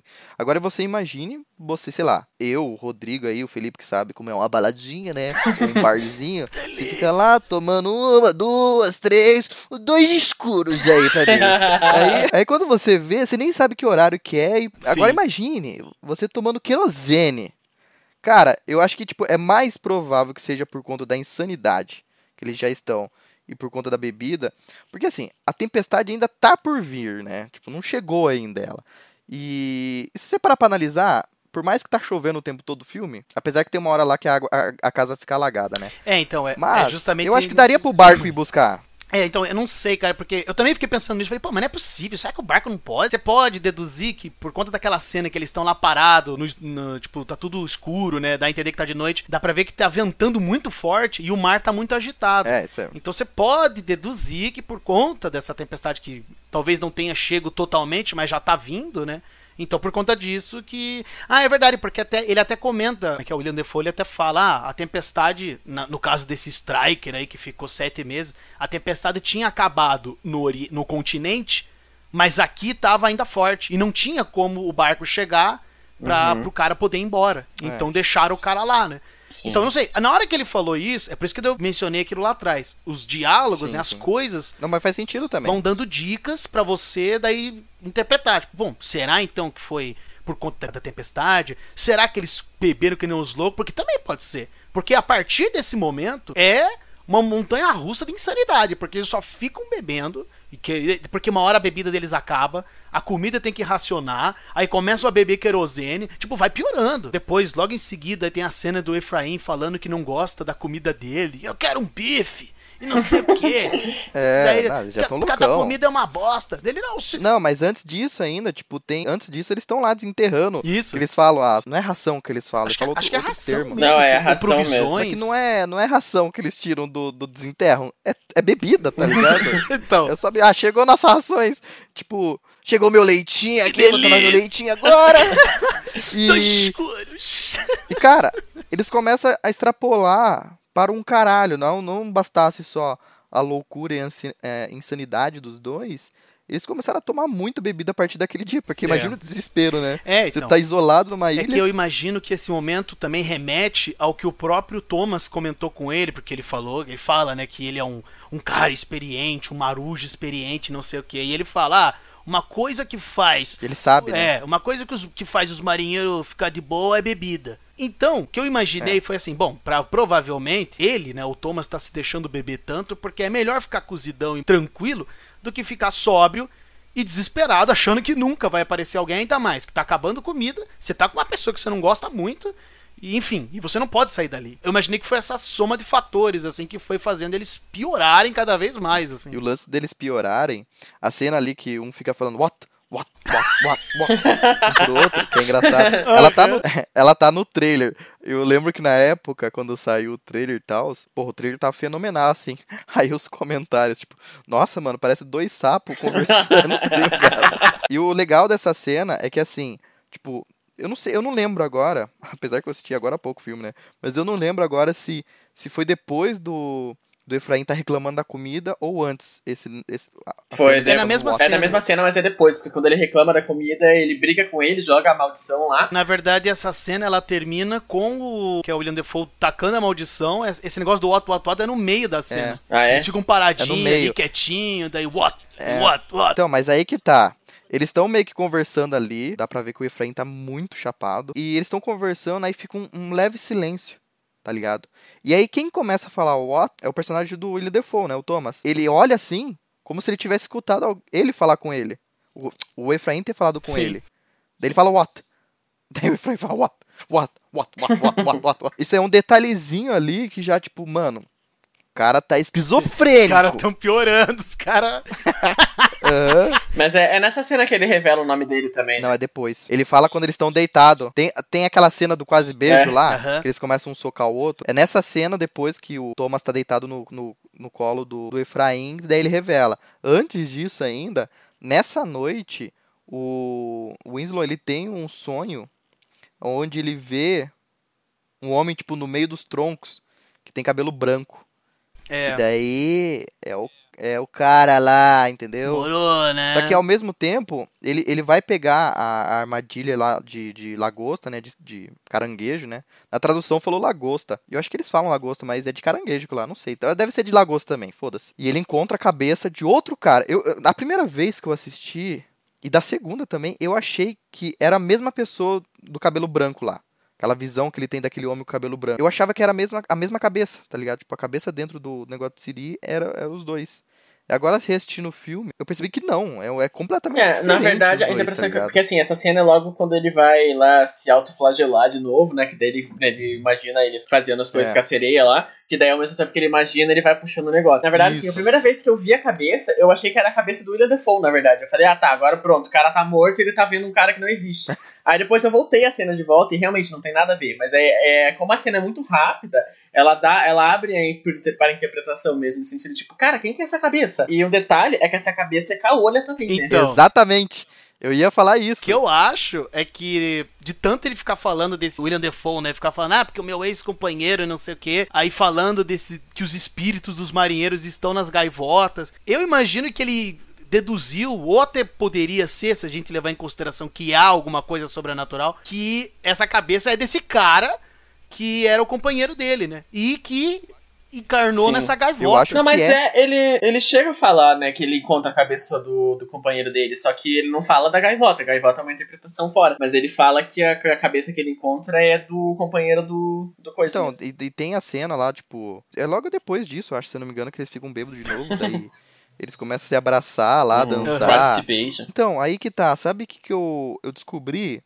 Que todo esse lance do. Isso tem em diretor falando, em entrevistas, o Robert Pattinson e o William Defoe também falando. Eles queriam trazer o homoerotismo Sim. pra cena, tá ligado? É, eu nem sabia, não conhecia esse termo. E, e, e a explicação que eles dão condiz com muitas das cenas em si ali, tá ligado? Porque assim, tem uma parte no filme aonde o Robert Pattinson ele, ele vê a, a bunda do Willie Defoe e ele fica meio que tipo ali olhando, tá ligado? Admirando. A primeira cena que ele encontra o Willie Defoe lá, peladão no farol, ele fica lá observando um tempão. E a cena que o Willie Defoe também tá lá se autoflagelando e escorre um- uma gosma meio estranha e sai uns tentáculos lá e tal. Morou, né? Também a outra cena dele, tipo, meio que admirando aquilo, saca? A cena dele se abraçando, quase se beijando, tá ligado? Ele ataca ali, né? a- o, o heterotop na hora, não, já sai no soco, né? Que isso, cara? Porque é Que desse isso, jeito. cara? O cara, quando ele quer. Ele quer beijar outro homem, mas ele não quer. Não quer se revelar ali. Não, agora vamos sair no soco. É, justamente sobre esse homoerotismo, tinha também, eu- quando depois que eu assisti também, eu vi um pessoal falando que é justamente naquela cena ali que ele tá se autoflagelando e ele vê a sereia. É como se fosse a mente É. dele, né? Ele imaginando, ele vê a sereia, depois ele vê o farol, depois ele vê um cara. Aí, tipo, dá a entender É. que eu sou uma coisa, mas eu não quero que isso seja revelado, assim, né? É Justamente aquela cena do beijo. venha à ali. tona, né? É, eu não quero É, que, venha à tona. Tanto que às vezes ele fica observando até o, o Willie Defoe. E o- é a mesma coisa que o Defoe. A ideia é trazer que, tipo. Eu não, eu não sei, tem essa ambiguidade. Tipo, se eles são mesmo homossexuais, ou se por conta deles serem, tipo, esses, essas pessoas que ficam isoladas o tempo todo, é que nem, tipo, na prisão, tá ligado? Tem muito cara que é preso, tipo, mano, lá rola, tipo, os caras transando um com o outro, porque, tipo, eles não têm ali, o, no caso, que seria, entre aspas, ideal pra eles, né? Uma mulher, não sei, tipo, não dá pra saber. Mas por conta. Eu não sei se isso se é ambíguo ou se é exatamente essa ideia que eles quiseram trazer, mas que, tipo, de fato, o diretor, o Robert Pattinson e o William Defoe falou depois que muitas dessas cenas têm a ver com o homoerotismo. É, o homoerotismo se refere à atração erótica entre indivíduos do mesmo sexo. Então, Tem até uma cena bem específica do filme. Thomas aparece pro Efraim e daí a luz do farol tá saindo dos olhos do Thomas e tá indo É. pro, pro, Aham. pro Efraim. Essa cena é uma adaptação de um quadro, de uma pintura do Sacha Schneider de 1904. O nome do, do quadro é Hipnose. É uma reprodução total do quadro e esse quadro é justamente sobre homoerotismo e tudo mais, toda essa sacada aí. Ah, então. É, porque aqui eu tô lendo, eu tô lendo a definição e diz que é muito usado em artes visuais mesmo. É que assim, a minha interpretação no caso desse sentido que vocês estão falando, é, por exemplo, assim, eu na quando eles eu vi essa cena deles é, quase se beijando, enfim. Pra mim a primeira interpretação que eu tive é realmente, eles são pessoas solitárias que ficam sozinhas muito tempo com um homem ou outra pessoa, né, seja homem ou mulher, é a única pessoa que eles veem. Então acaba, né, desenvolvendo esse É. esse essa, esse desejo, né, sexual de um modo geral. Sexual, né? Não necessariamente Uhum. pela, pela figura do homem, né? E sim por ter algum, alguém com quem trocar carícias, por assim dizer. Mas eu já li também uma, uma crítica a respeito de- dessa questão de deles é, explorarem é, meio que subconscientemente essa homossexualidade que é disfarçada, principalmente por causa da época, em sentido de agressão, de. enfim, de, de- de se colocar, assim, de colocar o outro como inferior, é, de tratar o outro. Tanto que ele fala, ah, não sou esposa de ninguém. Enfim, tipo, é, tem esses, esses mesmos. É, é É, bem então. subje- subjetivo, assim, ele é bem por baixo. Você só vai perceber se você realmente procurar aquilo, sabe? Mas agora que você falou que eles fizeram entrevista, acaba fazendo um pouco de sentido mesmo. Faz. Não, e tem a ver com a, a- principalmente com a masculinidade Sim. frágil, né? Tipo, nossa, eu fico imaginando naquela época, então. Eu associo muito isso com, com a prisão mesmo. Si, Sim. né? Porque eles estão numa prisão ali. E tem muito. Muito relato, né, do que acontece dentro da prisão. De estupro, né, que os caras estupram outros, outros prisioneiros por conta do... Nesse mesmo sentido, saca? Eu achei interessante eles abordarem isso. Até porque o, o filme, ele tem várias metalinguagens, ele tem várias camadas, né? Ele tem a metalinguagem dele e as camadas. Tipo, você acaba tendo a, a, a impressão, tipo, que ele tá falando de uma mitologia, em outro momento você tá achando que ele tá falando de algo sobrenatural. Daí tem essas, é, é, essas camadas sobre o machismo, a masculinidade frágil da época, é, enfim. Daí quando, né, voltando, né, nessa cena que ele revela que o nome dele é Tommy Howard, aí ele explica, acho que é logo depois, ou, ou é na mesma cena, agora eu não, me- não me recordo, mas enfim. Aí ele fala, ah, meu nome é Tommy Howard, Aí- ele revela que ele trocou o nome dele porque ele queria obter o emprego dele, né, pra ser faroleiro e tudo mais. E na verdade ele diz que o nome dele é de um amigo barra conhecido, né, um, enfim, um colega lá dele que trabalhava com ele, né, Ficante! Imagina. E, e daí ele revela que esse colega, né, esse ficante, esse colega morreu acidentalmente, mas do jeito que o Efraim vai contando, parece que ele tá arrependido, porque ele tá quase que chorando, É. parece que ele tá se segurando. Dá a entender que ele matou o cara e trocou de nome, que também é uma época em que não tem RG. Não tem nada, não tem como. Cadê o teu documento? É uma época que não tem esse tipo de coisa. Então é mais fácil você dizer: meu nome é Robson, mas na verdade meu nome é Marcos. Então é, é uma sacada interessante. E você percebe que daí isso faz alusão ao que o Thomas disse no começo do filme. É, um homem que não quer beber certamente tem seus motivos. Provavelmente porque, como ele bebeu tanto também, o Efraim, ele acabou contando uma coisa. Talvez até por sentir que. Como vocês falaram, porque depois do momento que eles querem ir embora dali, da ilha, não dá pra saber quanto tempo se passou. Não dá pra. A gente não tem essa noção. Então vai saber quanto tempo eles não estão ali bebendo, enchendo a cara, criando uma certa amizade, por assim dizer, ou uma confiança. E daí o Efraim acabou contando isso pra ele. E, e é até engraçado quando ele fala: Ah, meu nome é Thomas, eu sou o Thomas. Aí o William Ele Dafoe, fala assim, é, aham, sim, não, eu sou Thomas. Aham. Só voltando ao que vocês falaram dessa questão da homossexualidade deles, eu até vi uma entrevista do diretor que ele fala: eles podem ser ou podem não ser. O diretor quer que a gente faça perguntas e ele não quer dar resposta. Ele quer que a gente fique encontrando interpretações E, enfim, que nem o Rodrigo teve a interpretação dele, eu também tive a minha, o Yurik também. Então, é isso que eu acho legal. E por isso que eu disse inicialmente que é uma obra a ser decodificada, porque tem várias interpretações. né? É, na verdade, é a respeito desse- disso que você tava falando, de, de deixar entender que ele matou, pelo diálogo, eu entendi, na verdade, que ele viu o cara caindo, mas não fez nada pra salvar ele. Tipo, ele, ele permitiu então. que o cara morresse. Mas não foi ele especificamente que deu o golpe, né? É, mas depois, mais pra frente, você descobre que é outra coisa. É, já não. É, então, é porque eu digo, pela forma que ele tava contando, pelo menos ao meu ver, tudo bem, né? Pode ser também, o cara se sentiu culpado porque não fez nada, enfim. Mas eu não sei, na hora que ele foi falando, eu, eu ficava assim, tá, mas. Não, mas ele mata o cara. É, não, não, eu- não, mas eu tô falando nesse momento ali. Ah, tipo, tá. an- Antes Sim, de é, revelar. nessa perspectiva, assim, porque ele fala o discurso dele, Sim, sim, sim. Então a gente pensa falando, ah, ele falou que não. Então, assim, à, prime à primeira vista, eu pensei realmente que ele estava se culpando por não ter feito nada. Uma, uma vez que o cara era amigo dele, né? Sim, Sim, sim, sim. Só que o que me fez achar estranho é tipo assim, tá, mas se foi um acidente, então por que, que foi tão necessário assim o cara trocar de nome? É. É isso que eu fiquei achando esquisito. Tipo, pô, não, tudo bem. Se foi um acidente, ok, chamou lá a galera, ó, ele morreu no acidente, fazer o quê? Beleza, mas o cara. Ah, não, eu tô usando o nome do meu amigo e meu nome verdadeiro é tal. Na hora que ele falou isso, eu falei, "Ih, tem treta aí, tem treta. Não, até, o, até o Thomas, ele já, tipo, fica... É, então, tipo, é, fica uma coisa esquisita, querendo ou não. Antes, o Efraim fala, não, mas do- qual que é o problema de um homem é, novo em folha querer resolver a tua vida, ir atrás e tal, é, conseguir um emprego decente? E daí o, William Defoe, é, então você tá fugindo? Não, eu só tô querendo re- resolver minha vida, eu quero grana, porque aqui diz que paga bem, não sei o que, tal, tal, tal. Então, Aí ele dá essa desculpa, essas né? coisas que fica estranho. É, exatamente, mas é uma coisa que fica esquisita, assim. E o Thomas, né, perce- o personagem do William Defoe percebe isso. Mas enfim, os caras vão enlouquecendo cada vez mais. Eu acho até engraçada a cena que, o, que eles colocam lá o querosene e daí eles começam a gritar assim, "Oh!"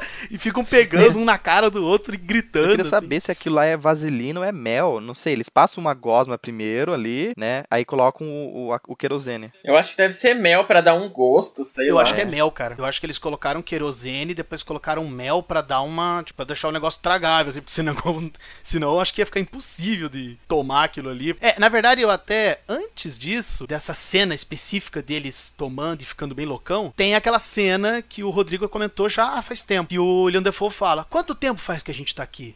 Duas semanas? É. Quatro semanas? Um mês? Será que eu não sou fruto da sua Sim. imaginação? Será que você não tá lá no Canadá cor- cortando lenha e tá imaginando tudo isso aqui? É muito legal essa cena. Eu achei muito foda, porque na hora que ele falou isso, eu fiquei assim, meu Deus, cara. Porque do jeito que os caras tão loucos, bebendo, não sei se é nessa cena que eles chegam com um machado. Eu acho que é nessa. Que ele chega com o machado e bate o machado na mesa. E, daí, e fica um clima meio tenso entre eles Não, e tal. E é, daí- Rola o bagulho lá do barco, né? Isso, exatamente. Que ele, é, ele tenta levar o barco pra fora, É, né? O interessante da entrevista que você falou do Robert Eggers, cara, isso é uma parada muito foda de filme que quer trabalhar com psicológico, tem esse suspense, é não dizer o que é de fato. E deixar você é, interpretar da melhor forma possível. Os filmes de terror antigamente, tipo Suspiria, Homem Palha, que é uns filmes bem antigos assim de terror, que eles dão é, essa ideia pro público interpretar da forma que eles acham melhor. Tipo, eles não te dão nitidamente, não te dão a resposta assim mastigada, tá, ó, é isso aqui. E o filme inteiro, você você tá lá, tipo, não, ah, então tá acontecendo isso aqui. Ah, OK, então a época disso. Aí de repente muda tudo. Não, não é isso aqui. Não é mais isso aqui. É. Agora eu tô achando que é outra coisa. E você fica o tempo todo nessa dualidade, né? Tipo, é ou não é? Você acaba ficando louco que nem os caras, né? Basicamente. Pior ainda, se você não gostou do filme, você fica mais louco ainda. Ele justamente cria essa ambiguidade pra você ficar nessa, né? Pô, mas será que é alguma coisa louca? Não, mas esses caras são loucos. Não, mas, mas isso aqui não tem como. não sei. É, é isso que eu. Isso que eu achei legal desse filme. Ele não tem uma resposta do que, que é, e você vai interpretando. Isso um detalhe também é que antes da cena do barco que você tava falando do machado, dá pra ver em, em alguns momentos o, o Efraim, tipo, olhando meio de canto o Thomas, né? Por conta do livro, porque ele quer saber o que, que ele tá falando dele no livro, né? É verdade. Se ele tá falando bem, se tá falando o que, que ele tá falando a respeito. Tem um momento lá que ele que ele pega, ele guarda uma faca.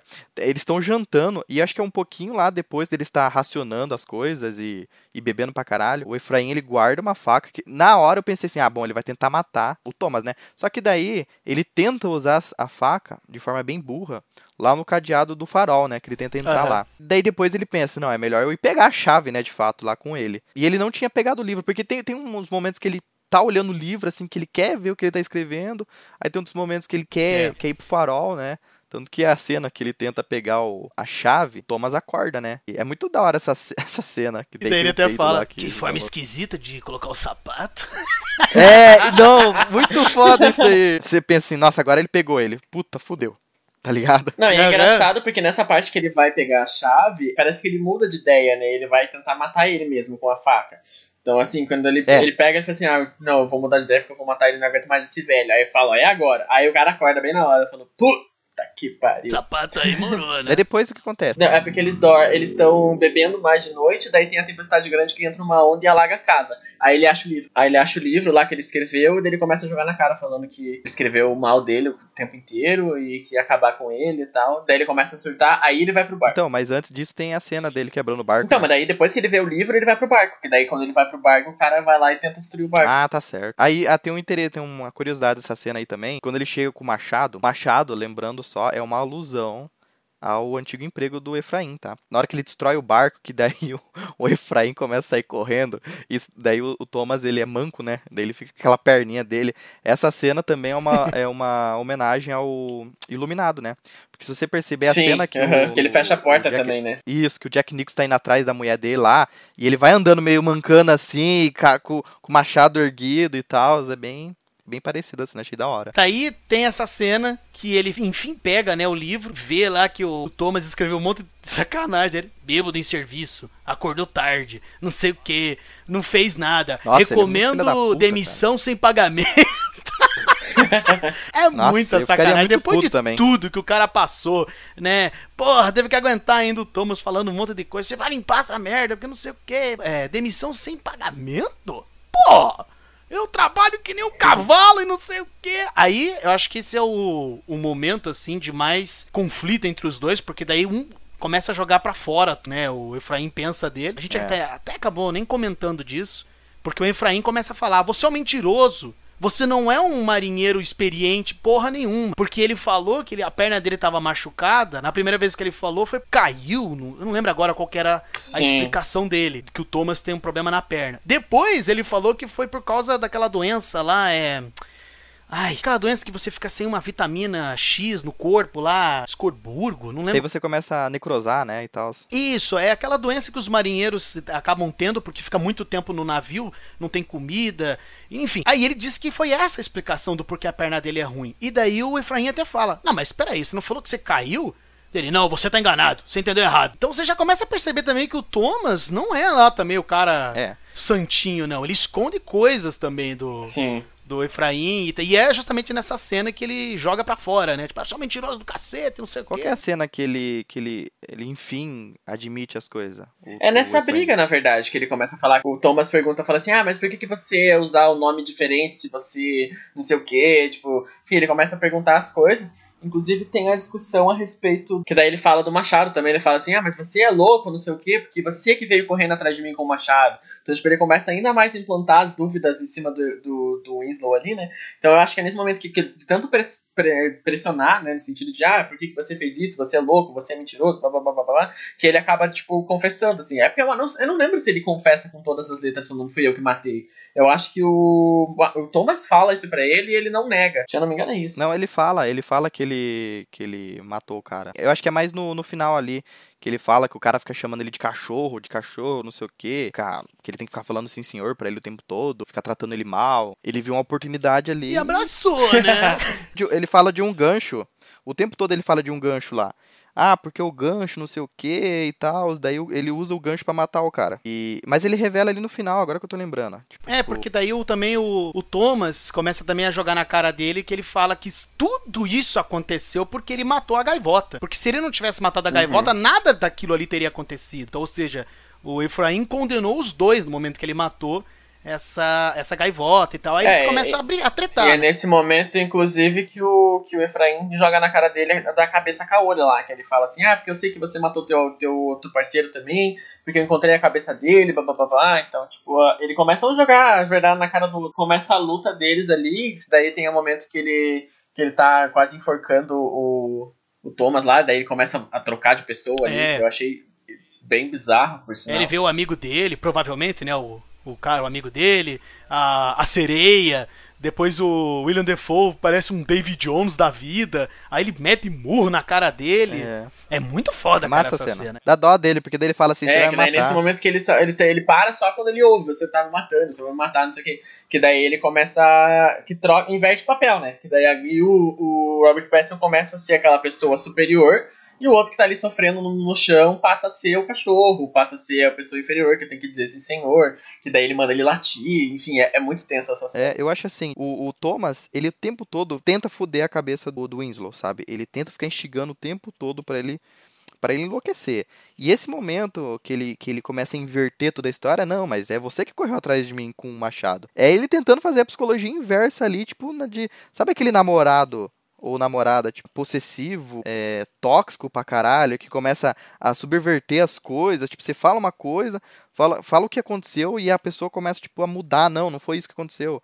E você como, não, mano, como assim? Você tá louca? Essa psicologia inversa, desgraçada, que daí... é, que daí ele, o- ele começa a se um auto-questionar, né? que- Dizendo, tipo, será que eu tô imaginando coisa mesmo? Será É. que eu fiz isso? É uma situação, assim, que você acaba se perdendo. Ainda mais pelo histórico, que ele tava vendo coisas, vendo não sei o que. Ele fala, meu, eu tô ficando doido mesmo. Tipo, tô imaginando coisa. Então acaba, Sim. tipo, até é, eu, como telespectador ali assistindo, eu realmente pensei, será que trocaram mesmo? Será que ele imaginou que ele tava fugindo, mas na verdade era ele que tava correndo atrás? Então, tipo assim, de tanto você tá imersivo na situação, você começa a acreditar no que o, que o Duffel tá falando, você fica tipo, caralho, eu sou louco. Até porque, como a gente vê muito o o Robert Pattinson tendo visões, a gente passa a crer que ele é desequilibrado de alguma Sim. maneira, que o William Defoe aparentemente é, o, é a razão É. do- entre os dois. Aí, exatamente, aí você vai começar achar que o Defoe tá, tá correto e o Efraim que é doido varrido. É, que daí aí entra a minha teoria a respeito do o personagem do Defoe. Porque assim, se você for pensar, o William Defoe, o personagem dele, ele é muito mais experiente no farol, então ele está ali há muito mais tempo. Mesmo que tenha essa troca de turnos e tal, ele sempre volta pro farol e ele sempre está ali há mais tempo que os outros. Então você fica pensando, se em quatro semanas, um pouquinho mais que seja, que o Robert Pattinson passa ali, ele fica daquele jeito, quanto tempo será que o, o William Defoe tá mergulhado na cachaça lá e quanto tempo que ele é instável tipo, psicologicamente pra estar imaginando tudo, pra ter toda essa obsessão com o farol. Então, tipo, eu acho que o, o personagem do William Defoe é ainda mais doido do que o personagem de Robert Pattinson, porque ele tá há mais tempo nessa situação. Então eu fico pensando, tipo, é, tem, tem caroço nesse angu. Ah, com certeza. É, eu, eu acho assim, eu acho que os dois são doidos, tá ligado? O Robert Pattinson, ele tá o tempo todo, tipo, sendo assombrado pelo passado. Todas as visões, todos os sonhos que ele tem, é nitidamente os desejos dele meio que aflorando Uhum. E o passado dele assombrando ele, saca? Só que assim, como ele é jovem ainda, tipo, e ele tá iniciando nesse trabalho novo, ele acaba não sendo tão afetado pelo trabalho ali no, no, no começo. E aos poucos ele meio que vai é, meio que embarcando nessa onda de psico- psicopatia mesmo, que o Thomas vai instigando ele o tempo todo a isso, né? Você vê o tempo todo ele querendo ferrar com a mente dele, né? Representa muito bem o lance da bebida também acaba influenciando muito. E o final ali é só, tipo, vindo à tona todo o sentimento e o Winslow é, extravasando a- o- a- o sentimento dele em si. Eu acho que assim, o farol, ele representa meio que não só a satisfação, mas meio que a serenidade do, do Thomas. Porque, tipo, ele é velho, ele trabalha com isso há muito tempo. Então já era pra ele ficar aquele louco caquético, tá ligado? Só que meio que o farol traz a serenidade dele, a sanidade dele novamente, saca? Quando ele vai lá pro farol e fica lá e tem. Não sei, eu não viria dessa forma. Eu acho que, na verdade, o farol dele é o nível de possessão que coloca ele numa situação que ele foca numa só coisa, mas não no sentido de sanidade, porque ele lá, lá em cima ele fica ainda mais louco. Que ele vê a luz, a luz lá e fala, ah, porque é, é a esposa, não sei o que, é um brinde a Mas você. ele sente prazer. Então, mas é isso que eu tô falando. Eu acho que, na verdade, ele vai lá pra. O farol pra ele é um nível de ambição que eu acho que é um nível de poder, sabe? Tipo, ele tá ali na situação de, de enfim, querendo ou não, mais alto do que todos, numa situação privilegiada de estar sempre só ele ali em cima, que só ele cuida, é, o farol é dele, então eu acho que o ponto de- dele estar com o farol lá em cima, eu acho que é mais a situação dele, desse sentimento de poder, de ser superior, do que uma sanidade. Não sei. Antes de adentrarmos então no que nós achamos, né, enfim, nossas teorias e tal, só pra finalizar então, que daí isso aqui já é o final do filme, né, como o Rodrigo bem falou, troca-se, né, o Robert Pattinson se torna o macho alfa, por assim dizer, que domina, e o William Dafoe se torna o cachorrinho, né, tem que obedecer o dono. Literalmente. É, É, e- literalmente. É. E essa cena que daí ele joga o William Defoe no- na- ali numa cova, por assim dizer, um buraco, né, que eles abriram pra pegar as, as rações, as bebidas. É muito Nossa, angustiante, cara. essa cena. É muito. Não, cara, sério, é. De novo, É. quem acha que o Robert Pattinson não é um bom ator, me desculpe. Depois de ter visto esse filme, eu acho que é a prova inequívoca de que o cara manja. E, e o William Defoe, então, não precisa nem falar. Essa, não só essa Cara, cena, muitas outras. Aquela cena também que Nossa. o William Defoe tá jogando a maldição no, no Robert Pattinson. Ele arregala os olhos assim, vai falando que não sei Sim. o que, que ninguém nunca vai saber onde você tá. Porra, cara, é muito foda a E a cena. luz, eu acho interessante porque, tipo, nessa cena que ele tá falando e as expressões Aham. dele estão bem fortes, assim. Tem uma luz no rosto dele, assim, e o, e o filme preto. De novo, por isso que faz sentido o filme ser em preto e branco. A forma que fica, es- esteticamente falando, ele fica assombroso, Sim. saca? Nessa Não, é, cena dele e tem as cenas também do próprio Robert Pattinson, tipo, esbanjando loucura, a hora que ele começa a brigar com o Four ali, antes dele ter, ter essa troca, né? Ele, tipo, ele Aham. rindo e gritando e falando. Nossa, é sensacional. As expressões do Robert Pattinson, assim, você, tipo, é de cair Nossa, é o queixo. Você fica, tipo, o cara tá doido. O próprio ator enlouqueceu ali. É verdade, pior que é verdade. Não, e, cara, outra coisa. Eu não sei se eles usaram terra Nossa, de verdade. cara. Mas, cara, Eu fiquei pensando nisso também. o cara falando, o cara de- falando ali, atuando e, e jogando terra Aham. cara, ele engolindo terra. Tem hora que ele engole terra. Cara, é, é nessa Cara, muito hora, é louco, tudo velho, pela arte. É verdade. Eu fiquei pensando, que eu falei, não, não deve ser terra, gente. O cara tá mastigando o negócio ali. Nossa, É, então, que horror. eu também fiquei pensando, cara, Aham. cara, será que é terra de verdade? Nossa, cara, é muito foda essa cena. É angustiante. Deve ser Nescau. que delícia! Como é que é? O William Defoe simplesmente finge que morre, né? Ah, cai ali assim, eu fiquei, não, ele não morreu, né? tipo, não pode ter morrido, o cara vai morrer desse jeito. Pega a chave e tal, volta ali pra Não, casa. ele vai pro farol, mas antes dele subir lá em cima, ele volta pra casa. Ah, é verdade. Pra pegar um cigarro. Aí, quando ele tá na casinha de novo, aí o William Defoe, ah, ele aparece gritando. Essa cena eu levei um susto. também, do cara. nada. Eu pensei assim, cara, esse cara vai voltar, mas. Mas como assim, né? E agora? De repente, quando ele vem gritando, ele viu um puta susto, sendo que eu tinha pensado, não, ele vai aparecer. Vou me preparar aqui então. Só que eu não achei que fosse tão rápido. E o mais engraçado é que ele grita, ele entra gritando, o farol é meu, não sei o quê. tipo, é- ou seja, a- mesmo na beira da morte, a obsessão dele é tão forte que faz ele, tipo, ir atrás Sim. ainda do cara. Não, e ele dá uma machadada Não, no ombro. Macha... É! Ele leva uma puta machadada no ombro, como assim, tá ligado? Cara, e fica lá, tipo, ah, então beleza. Eu pensei assim, né? Imaginar que fosse crível isso. Os caras não tão cozidos, porque ele nem reage, tipo, ele dá a, a coisa ali, ele só fica tipo, ah, que que é isso? Aí, pô, mete, bate na Não, cara dele. Tem que dar um parecer daquela machadada que o É Robert. Pattinson dá na cabeça. Mano, faz um barulho. O barulho é gostoso, tá ligado? Na hora que ele dá a machadada na cabeça do. Nossa, olha lá, com instintos é, homicidas aí, ó.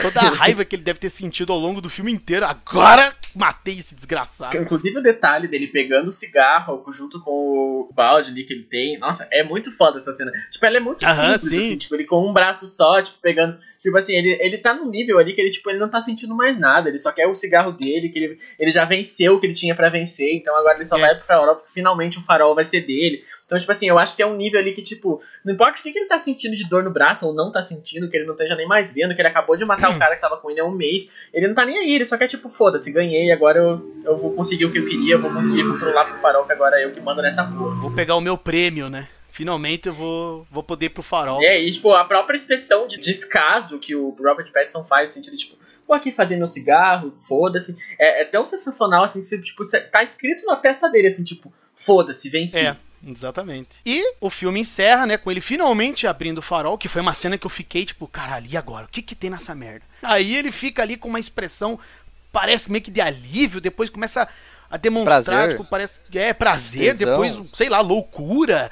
E fica, tipo, totalmente. desespero e não sei o quê. Nossa, é, uma louco. fusão de sentimentos. Aí ele cai.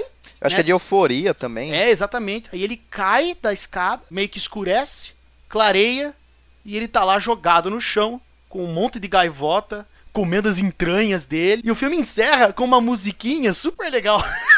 A, o filme- o- a- a música que toca nos créditos é a mesma música que eles cantam lá, é a música de Sim, marinheiro. cara, é muito massa, cara. Me lembrou o Assassin's Creed 4, que tem várias musiquinhas de, de, Sim. de mar, assim e tal. De Me lembrou pirata, exatamente né? isso. Aham. Bom, então, Piazada, quais são as teorias de vocês? O que, que vocês interpretaram do filme? Diga então aí, Rodrigo, você que com certeza É, aí. isso que eu ia falar. É, você que Eu quero escutar o Rodrigo primeiro. o Rodrigo tem uns apontamentos aí, né, Rodrigo? Diga aí. Bom, a gente começa dizendo que o filme é uma bosta. Não, brincadeira. Mas é. A primeira impressão do filme é que, assim, eu achei. O que mais ficou pra mim é o fato de ter sido ele, ele arrastado, assim, do começo ao fim. No fim, ali, tipo, dos últimos. Da última 40 minutos do filme, ele, ele tem um ritmo bom. Mas na primeira hora do filme, a gente fica no sentido assim, tipo, tá, a gente sabe que tá desenrolando, a gente sabe que é proposital, a gente sabe de tudo isso. Tipo, a gente comentou aqui todas as interpretações que eu tive a respeito de todos os símbolos, enfim. Mas ele, ele de uma forma, ele fica desgastante pra quem não é acostumado com esse tipo de filme, talvez. Ou talvez as escolhas, as escolhas que o, que o diretor teve a respeito de deixar, às vezes, algumas cenas de, de plano longo, né? De deixar aquilo acontecer de uma forma natural, acaba ficando um pouco cansativo. Mas, assim, é inegável, assim, as fotografias, mesmo em preto e branco, é, são impecáveis. Eu fiquei abismado com, as- com os planos que eles colocam, com as cenas, enfim, de modo geral, ela é impecável. Sem falar da atuação do próprio Robert Pattinson e do William Defoe, que pra mim é fenomenal. Se eu já não gostava desses, se eu já gostava desses dois atores, pra mim eles superaram, assim, virou, virei fã de carteirinha dos dois, enfim, muito foda.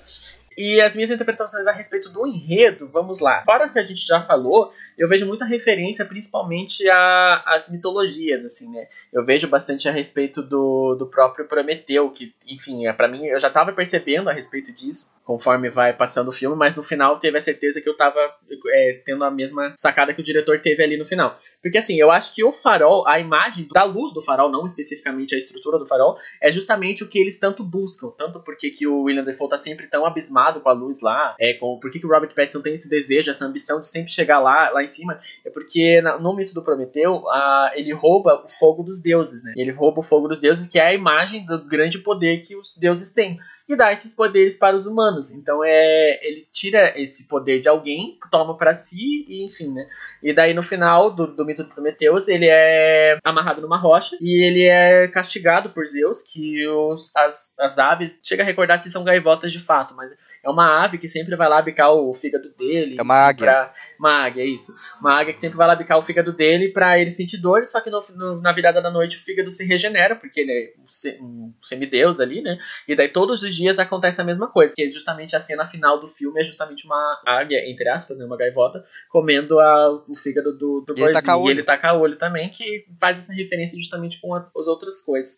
Enfim, eu acho, de um modo geral, eu achei um filme, é, ele é chato, assim, de um modo geral, achei ele meio chato, mas com simbolismos, simbolismos muito bons, com pensamentos muito coerentes, com atuações im- impressionantes, fotografia impecável, um pouco da, da câmera ser um pouco achatada, apesar de eu entender que é pra ter essa sensação claustrofóbica, eu achei um pouco que me incomodou além da conta, e estar preto e branco, apesar de ter um frame ali, aqui ou ali, que, que favoreceu, eu acho que acaba perdendo um pouco, porque durante o filme acaba ficando cansativo, porque aquilo que eu falei, durante a primeira meia hora do filme, a parte mais emocionante é o tapa na cara do William Defoe com do Robert Pattinson.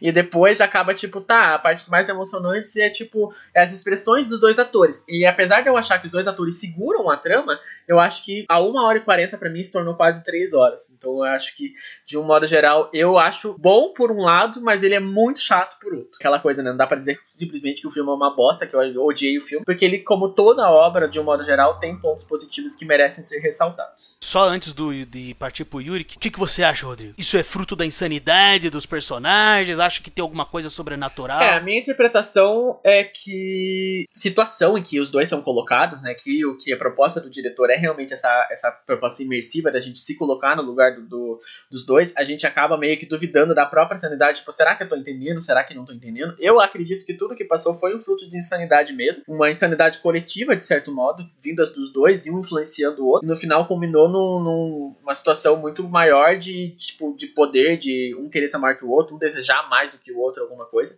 e acaba ficando um nível de loucura, um frenesi, assim, que, que, é, que vai de mal a pior. Eu acredito que é fruto da insanidade dos dois. Tosh. E você, Yuricão? Cara, eu. Inclusive, eu notei o lance do Prometeu também, porque na realidade, assim, eu não tinha ideia dessa vertente. Porque o filme você pode ir para dois lados. Você pode ir pro lado mais racional, que é o lance da insanidade, e pro lado do simbolismo, né? Uhum. Porque, cara, o William Defoe, ele, o Thomas tem um momento no filme que ele fala até do Netuno, tipo, fala do David Jones, tem muita coisa. O, o podcast aqui a gente tá em duas horas, e mesmo assim, a gente nunca vai chegar numa conclusão do que, que realmente é. Mas, assim, eu, eu, eu interpretei do, o filme, eu, eu acho que também tudo fruto da cabeça dos personagens, principalmente devaneio, as ilu- ilusões que o, que o Robert Pattinson vai vendo durante o filme, a, a sereia, o simbolismo que tem a sereia por conta do, do bonequinho que ele encontra, do lance da, do machismo em si, entrelaçado entre os dois personagens, e o lance do passado do Thomas, do Thomas não, perdão, do, do Efraim, influenciar demais toda a jornada dele do filme, porque que nem eu tava falando no começo do, do podcast, ele começa de forma calma, na dele, que ele só quer fazer o trabalho dele, mas o tempo todo o Thomas ele vai instigando o personagem do, do Robert Pattinson a, a insanidade, ele fica provocando para isso. Eu entendo que é o seguinte, Thomas realmente consegue o, que ele, o objetivo dele, eu acho que o, o antigo colega do Thomas foi nesse mesmo caminho, porque depois que o Robert Pattinson encontra a cabeça lá do, na armadilha, ele encontra uma a cabeça decapitada e com o olho, e cá o olho ainda, né? Então, tipo, eu acho que pode ser que tenha acontecido a mesma coisa, só que no final o Thomas ganhou, tá ligado? Simplesmente isso. Ele não, não, não sofreu tanto com o seu discípulo, digamos assim, né? Eu acho que é tudo fruto da cabeça do, do, do, do Thomas, do Thomas não, do Efraim, tipo, ele sendo assombrado pelo passado mesmo. É até interessante, né, que o, o Thomas lança a maldição pro Winslow, né? Será que ele foi amaldiçoado mesmo? Ou era, tipo, alucinações? Ou sonhos, tá ligado? Porque ele lança uma maldição. E acaba que, tipo, o Efraim, ele acaba virando o Thomas. Ele vira uma versão do Thomas, só que mais nova. Porque ele começa a ter todo o tipo de ação que o Thomas teria. Saca? Da agressividade, acaba o desejo pelo farol. Enfim, eu penso que, tipo, eu ainda continuo achando que o lance do farol tem muito a ver com o lance da mulher e também que nem o Rodrigo falou, eu não discordo com o que o Rodrigo falou sobre o farol, mas eu também sinto que é, é como se fosse um, um desafogo, tá ligado? É como se fosse, tipo, porra, eles passam por aquilo o dia inteiro e é como se o aquilo lá fosse propriedade do Thomas, porque é o momento que ele se sente bem, que ele aflora os prazeres dele ali, tá ligado? Que ele Tipo uma válvula de escape. Exatamente. Você vê todo momento que ele tá lá. E isso, pra mim, né, no caso, se confirma quando o próprio Efraim vai pra lá, né? O Robert Pattinson sobe do farol, que ele tem aquele, aquele estado de euforia, de parece que ele tá com tesão que ele tá vendo, fica muito instigado, e aquilo lá é tão forte pra ele que ele acaba, tipo, caindo de forma meio que inexplicável do, do, do bagulho, saca? Eu tinha visto depois o lance do Prometeu, na primeira vez que eu vi, obviamente, eu não, eu não tinha sacado, até porque é muita coisa, que nem eu falei, pô, citam até David Jones, cara. Tem- Uhum. dizem que tem até relação com a Mob Dick. Por que, que eu fui atrás? Porque eu lembrei muito da cena final do jogo do God of War, porque no God of War tem, Eu ia comentar isso. no God of War tem a cena do, do Prometeu lá sendo comido pela águia. Que no God of War é um urubu. Se eu não me engano, não lembro agora, faz tempo que eu joguei. Mas é engraçado que, tipo, aquilo é uma metáfora, né? Tipo, do. Que, que é exatamente a história do Prometeu. Ele, ele, ele cria o homem do barro pra meio que desafiar os Zeus. Que, e depois ele rouba o fogo do, do- dos deuses pra meio que presentear a humanidade. Porque ele que criou, né? A humanidade e ele presenteia o fogo pro, pra humanidade. Daí os Zeus pune ele, né? Como acorrentado na pedra. E você pode ver que ele tá até numa um monte de pedra lá, né? Óbvio que ele tá numa rocha. Tipo, ele é comido daí aí pela eternidade. É o mesmo, é o mesmo pensamento depois que eu tive com, que o Rodrigo teve, eu pensei também, né? Mas isso assistindo pela segunda, terceira vez. Ele meio que foi atrás do fogo dele, né? Fogo no rabo. e aí ele tomou no cu, né? Eu acho que assim, o fogo, na verdade, é a curiosidade, né? No caso do Prometeu, foi o, o conhecimento. Sim. E daí, no caso ali do filme, é basicamente a curiosidade. tipo, O querer saber, meio que pela insanidade, tipo, mano, é a única coisa que tem nessa porra dessa ilha. E eu preciso tá lá, mano. Eu preciso tá lá e sentir o que eles sentem. Cara, tem muito a ver com a psicologia em si, saca? Eu acho que toda a jornada deles ali é o lance psicológico da loucura mesmo. É um estudo, né? Até, tipo, se você parar pra ver, do quanto uma pessoa consegue ficar insanamente em um lugar isolado, sem aonde correr, coisas que pioram, né? Tipo, a bebida e, e um cara escroto pra caralho junto. O fato de você ter um passado que, que lhe condena, né? que no caso do, do Efraim, e isso influencia, né, cara? Tipo, toda pessoa que guarda uma parada, um trauma dentro dele, acaba que, tipo, você vai remoendo muito aquilo e uma hora isso aflora, saca? Toda a insanidade é, bem representada no, no filme. Agora, sobre o filme, o que, que eu achei dele, né? Eu gostei muito quando eu assisti o filme. Como eu falei, a bruxa, eu assisti uma vez só. E na época eu fiquei com aquela expectativa de ser um filme de terror. E aí meio que eu achei ruim, tá ligado? Só que eu preciso assistir de novo com outro olhar, saca? Só que daí quando eu fui assistir o Farol, eu já fui com essa com essa visão já do diretor. Cara, só do fato de ter dois atores que eu gosto pra caralho, também instiga eu a já gostar do filme, né? Pela atuação. Eu acho que a atuação dos dois tipo, é fenomenal, assim, é absurda. Olhando outros filmes que eu já assisti do William Defoe e do, do Robert Pattinson, é uma das melhores que eu já vi deles. Pela atmosfera que eles trazem pelo, pros personagens e o sotaque. Cada detalhe, assim, tipo, é perfeito, sabe? A fotografia do filme é foda pra caralho. Eu até notei o nome do, do carinha que fez a fotografia. Ele também fez da Bruxa, mas ele fez de outros filmes também.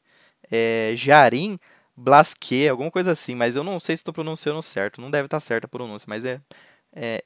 Ele ganhou o Oscar por esse filme, inclusive. A trilha sonora também é muito foda. Porque é, às vezes você pode achar que ela não tá tão presente, mas ela tá lá. Que ela tem uns estrondos assim do nada, tá ligado? Que meio junto com o movimento da água e com, com os temores que tem ali dentro da ilha, né? O nome do, do carinha que faz a trilha é Mark Corven, o nome dele. Eu achei bem da hora. O que eu mais gostei do filme, ele é lento mesmo, como o Rodrigo falou, tipo, acho que para as pessoas que, que não curtem muito filmes lentos e, e filmes que você tem que pensar, Sabe, pessoas que, tipo, não que o, Felipe, o Rodrigo não curta, né? Porque daí vai parecer que, ah, ele só gosta de filmes simples, né? Tipo, não, não é isso. Mas se você indo assistir esse filme meio que descompromissado, você não vai gostar dele. Você vai achar uma bosta o filme. Não é no teu caso, tá, Rodrigo? E. Tô sentindo alfinetada aqui. Não, não é não. E, aí- e aí, tipo, por conta dele ser lento mesmo, dele ter uma história que fica- você fica tipo, tá, what the fuck, que, que daí, e aí, qual fita? Sabe? Isso me lembra um pouco o Midsommar, tá ligado? O Midsommar e o Hereditário. Que eles são um filme assim também, né? Apesar que eles explicam mais, dão mais, é, deixam mais visível o que eles querem dizer ali, né, no, no filme, do que o Farol. Porque o Farol é, é simbolismo do início ao fim, saca? Desde a hora que eles estão chegando com os barquinhos até o final do filme. E eu acho que isso pode trazer um pouco de gastura e enrolação, a pessoa, tipo, tá ansiosa e, e a quebra de expectativa, né? Porque aquela coisa, é que nem você falou, Felipe, você ficou esperando, esperando, esperando porque tinha no farol, e daí o filme termina É. daquela forma. Então, tipo, isso também pode impactar muita gente. Eu acho que muita gente não vai gostar do filme, o que é normal, tá ligado? Por conta dessa quebra de expectativa. É tipo assim, né? Pô, é só isso que tem nesse farol? Uma coisa tipo É. assim, né? É, e com a bruxa é a mesma coisa, Pé. Quando eu assisti a bruxa, é, eu acho que o mesmo sentimento que o, que o Rodrigo tá tendo, eu tive com a bruxa. Tipo, tá, eu fiquei esperando acontecer alguma coisa, lento pra caralho, tipo, porra, as coisas não.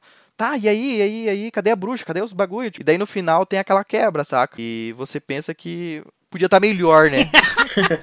Mas acho que basicamente é isso. Eu gostei pra caramba do filme porque eu acho que a direção, cara, putz, eu, se você vai ver o diretor falando, a câmera de 35mm é uma câmera bem antiga. Ela é gigante. Então pensa, ele- eles pegaram o local que eles fizeram o filme, ele existe, não é um set de filmagem. Construíram as- a casa. Se eu não me engano, acho que o farol já existia. Eu não tenho certeza se o farol também foi construído. Mas a casa foi construída. Tudo ali foi construído. Tipo, o que é de madeira foi construído. E eles gravaram mesmo lá. Os atores tiveram que enfrentar, tipo, temperaturas super baixas. A chuva intensa. é, os ventos. O lance do diretor ter que filmar dentro de um local, local muito exprimido, tá ligado? Um monte de uma câmera gigante e o- a galera, saca, da produção. Esse desafio de fazer o filme assim, e o filme é super lindo. Cada enquadramento, a cena que a gente falou do rosto do, do Willie Defoe, assim, a expressão dele, como a câmera filma, o lance dele ser preto e branco. Eu, eu confesso que eu também não curto muito filme preto e branco. Apesar que, tipo, os filmes do Chaplin eu até assisto, eu até aceito, porque é época. Quando eu vejo um filme assim, tipo, hoje em dia, preto e branco, eu já, putz, dá uma canseira assistir. Que é outro motivo, né? A pessoa vai assistir o filme já já é a canseira. A primeira canseira que ele tem já é do, a, da, do filme preto e branco. Mas você entende o porquê. Faz sentido. Em várias cenas faz muito sentido. Eu não sei se ele de fato foi filmado em preto e branco, né? Ou se ele foi convertido depois, né? Eu acho que o diretor ele queria fazer uma homenagem também. Ele usar a câmera em 35mm, tipo, é uma homenagem à época. A época em si do filme, né?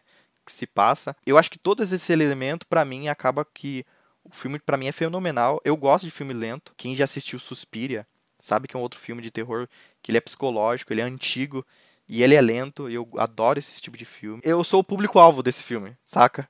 Então, tipo, eu já, já, já gosto de filme assim, lento, que tem muito diálogo, que os caras estão conversando, você não vai entendendo, vai te instigando. Eu fiquei um pouco meio com o lance do, do preto e branco, mas daí você acaba que você entende. Eu dou 10 de 10. Oh, masterpiece! Masterpiece.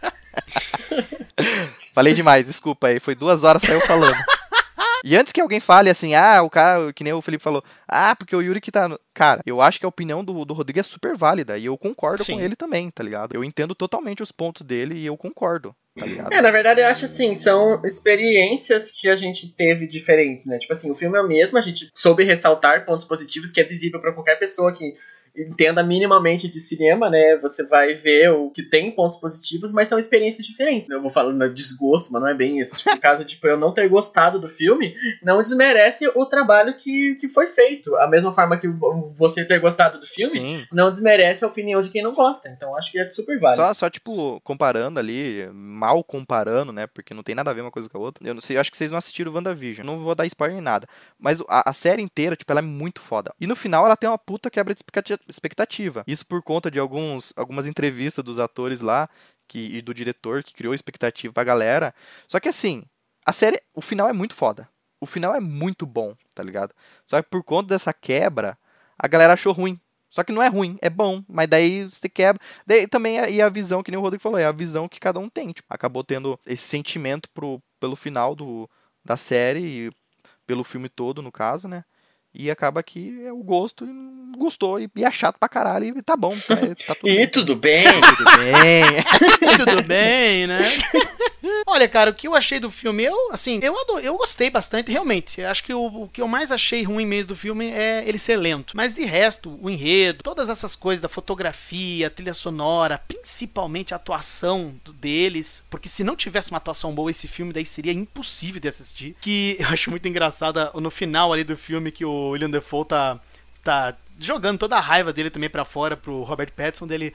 Ah, o que que você vai fazer? Bu, bu, tipo assim, vou chorar, não sei o que. Cara, é é uma atuação muito foda, cara, que ele faz. É, é muito bom. É, os dois, os dois. É, é visceral, Aham. cara. É Os visceral. dois estão igualmente fodas pra mim nessa, nesse filme. Eu não tenho muito mais o que acrescentar em relação a essas coisas que vocês já falaram, eu concordo. É muito bem feito, tem todas as explicações e tal, do porquê que, né, da câmera, preto e branco e tal. Já o que eu achei do filme, que foi ah, no- na questão do enredo, né, que me, que me deixou alegre. Porque eu achava que o filme era de uma finalidade e no fim não, né? Porque, porque é justamente essas interpretações é, diversas que você pode ter. Eu concordo com vocês, eu também acho que tudo aquilo ali podia ter sido somente fruto da insanidade dos dois. Decorrência de todos os fatores que a gente já falou, reiterou, a questão da tempestade. Ah, você matou a gaivota, foi você que trouxe maldição pra nós. Na verdade, não. Simplesmente deu Uma azar. coinci- Tipo, deu azar. Coincidência. Exatamente, uma coincidência. Aconteceu dessa maldita tempestade aparecer aqui, os caras não vieram nos buscar e, ok. Tipo, só que E tudo em bem. decorrência. e tudo bem. Em decorrência dos fatores ali do- deles estarem sozinhos, sem comida, só bebendo, começa a imaginar coisas, coisas que qualquer ser humano numa situação igual aquela ali vai fazer. Começa a imaginar coisas e tal, e vai tentar encontrar justificativas em coisas sobrenaturais. Só que ao mesmo tempo, eu gosto de pensar de que existe alguma coisa estranha ali. A questão do farol, eu acho que aquilo ali é bem como mais ou menos o que vocês falaram. Aquilo ali era um local em que o William Defoe criou uma obsessão e, e talvez não tenha nada mesmo ali. Não tenha nada. Mas ele imagina alguma coisa, ou ele acha que tem alguma coisa, e por isso que ele preza tanto. Não, o farol é meu. E por isso que o Robert Pattinson, né, o, o Winslow quer tanto ir pra lá. Porra, o que, que tem ali, cara? Porque ele não deixa eu ir de jeito nenhum. Então, é uma coisa. É uma insanidade. Não tem uma explicação, não tem nada de sobrenatural. Mas eu gosto de pensar de que existe alguma coisa sobrenatural ali, mas inicialmente eu achei que era só realmente loucura da cabeça deles. Depois que eu conversei com a minha irmã sobre o filme, ela inicialmente achou que era alguma coisa parecido com a obra do chamado do Cthulhu, do Ah, H.P. diz que tem, Lovecraft. mas Não diz sei que tem, conhecem. dizem que tem também. Cara, mais uma, eu, eu nem comentei, né, mas é mais uma coisa que tem do na, então, filme. porque, enfim, só pra quem tá nos ouvindo, né, o H.P. Lovecraft, ele é um autor, né, estadunidense, que ele escreveu vários livros de terror que misturam é, elementos psicológicos, ficção científica e fantasia. E apenas pra esclarecer, né, o chamado do Cthulhu. O Cthulhu, ele é uma espécie de uma entidade cósmica, é como se ele fosse um alienígena tão antigo que ninguém sabe de onde que ele veio. E ele é a personificação do mal, né? Ele é um mal tão primitivo que só de você ver ele você pode ficar louco. Só de ele estar no local, só a presença dele já pode deixar você meio ruim, assim. Então, em decorrência dessas coisas místicas que o próprio personagem do William Dafoe vai falando, ah não, porque as, as gaivotas é, traz uma, uma sorte. Bem na- depois que ele mata a, a gaivota, o vento muda, como se ele, ah, você matou, então agora seja lá o que for que existe nessa ilha, vai agora punir ele por ter matado essa gaivota. Eu penso que o farol seria uma espécie de. uma entidade que gera uma espécie de vício. Quase que nem o anel do poder faz no Senhor dos Anéis, assim, que vai deixando a pessoa que é só pra ela e vai ficando louca cada vez mais. E se alguém ameaçar de querer pegar essa pessoa, não vai deixar, não vai querer largar, quase como se fosse uma droga. Então, eu imagino que é uma coisa dessa. Até porque tem alguns momentos quando o Robert Pattinson ele vai lá no farol, ele vê um tentáculo assim de um polvo. Cara, aquilo ali é uma referência, é uma clara evidência pro chamado do Cthulhu do H.P. Lovecraft. Porque, enfim, pra quem, pra quem não sabe, o Cthulhu, a forma dele, né, ele é uma cabeça de polvo, tem vários tentáculos e tal. Tipo, é parecido com o David Jones do Piratas do Caribe. É bem parecido. É, o David Jones também. Mas o, o David Jones é inspirado também, não é? No, no- nas histórias não sei. do Lovecraft. Eu sei que o eu não sei da origem do David Jones porque no chamado do Cthulhu é uma, é uma outra sacada. O David Jones, até onde eu sei, ele tem uma sacada um pouco diferente. Mas sim, no filme eles comentam também várias vezes sobre Tritão, David Jones, ali o William Defoe, né, fala várias vezes. Mas enfim, eu gosto de pensar de que no momento que o Robert Pattinson chega no final do filme e abre lá o, o farol e começa a ficar louco, é como se ele estivesse vendo o Cthulhu nas histórias do HP Lovecraft. Porque quando você vê o Cthulhu, você enlouquece, a pessoa se mata. Inclusive tem um jogo que se chama o chamado do Cthulhu, The Dark Corners of the Earth. No jogo existe uma estátua do Cthulhu e se você olhar pra essa estátua, jogo é em primeira pessoa. Se você olhar pra essa estátua, o teu personagem se mata. Tipo, de tão doido que é esse Eu achei que você ia falar, você morre. você morre. Então, eu vejo essa, esse final, assim, é como se ele tivesse finalmente visto essa, essa entidade que causa loucura, que causa esse vício. E ele ficou louco, ficou lá deitado. Claro que aquilo ali é claramente uma referência. Inicialmente eu nem tinha parado pra pensar nisso. Mas dá pra ver claramente que é uma referência, assim, ao Prometeus, aquilo ali. Ter pego o fogo do Olimpo, trouxe pra humanidade, Zeus puniu ele. Mas dentro desse contexto, dessa mitologia do filme, eu penso que ele simplesmente enlouqueceu e ficou ali. É como se as gaivotas estivessem se vingando dele por. Ah, você matou um de nós? Agora você vai, se- vai morrer, você vai sofrer aqui agora. Tipo, uma coisa assim que eu interpretei. Mas enfim, tem uma série de, de interpretações. Mas o que eu acho legal é justamente essa ambiguidade. Dá pra dizer que eles simplesmente enlouqueceram, e é totalmente aceitável, assim, dá pra realmente se encaixa, faz sentido a interpretação. Ou essa interpretação do sobrenatural, de uma, de uma coisa metafísica, assim, que eu acho. Enfim, eu gosto, eu acho legal que pensar que existe isso no filme. Mas e tem uma série de coisas também que depois eu pesquisei. Por exemplo, muitos associam ali o William Defoe, o personagem dele, com o Proteus, que é um deus grego do mar, que tem muito conhecimento e poderes proféticos, né? Ele pode prever o futuro, mas ele não gosta de compartilhar o conhecimento dele com os outros, que é justamente o que o William Defoe faz. Ele não quer compartilhar o farol, não quer compartilhar o conhecimento. Dá pra ver- fazer essas analogias. E esse deus, é, Proteus, ele é conhecido como o velho homem do mar.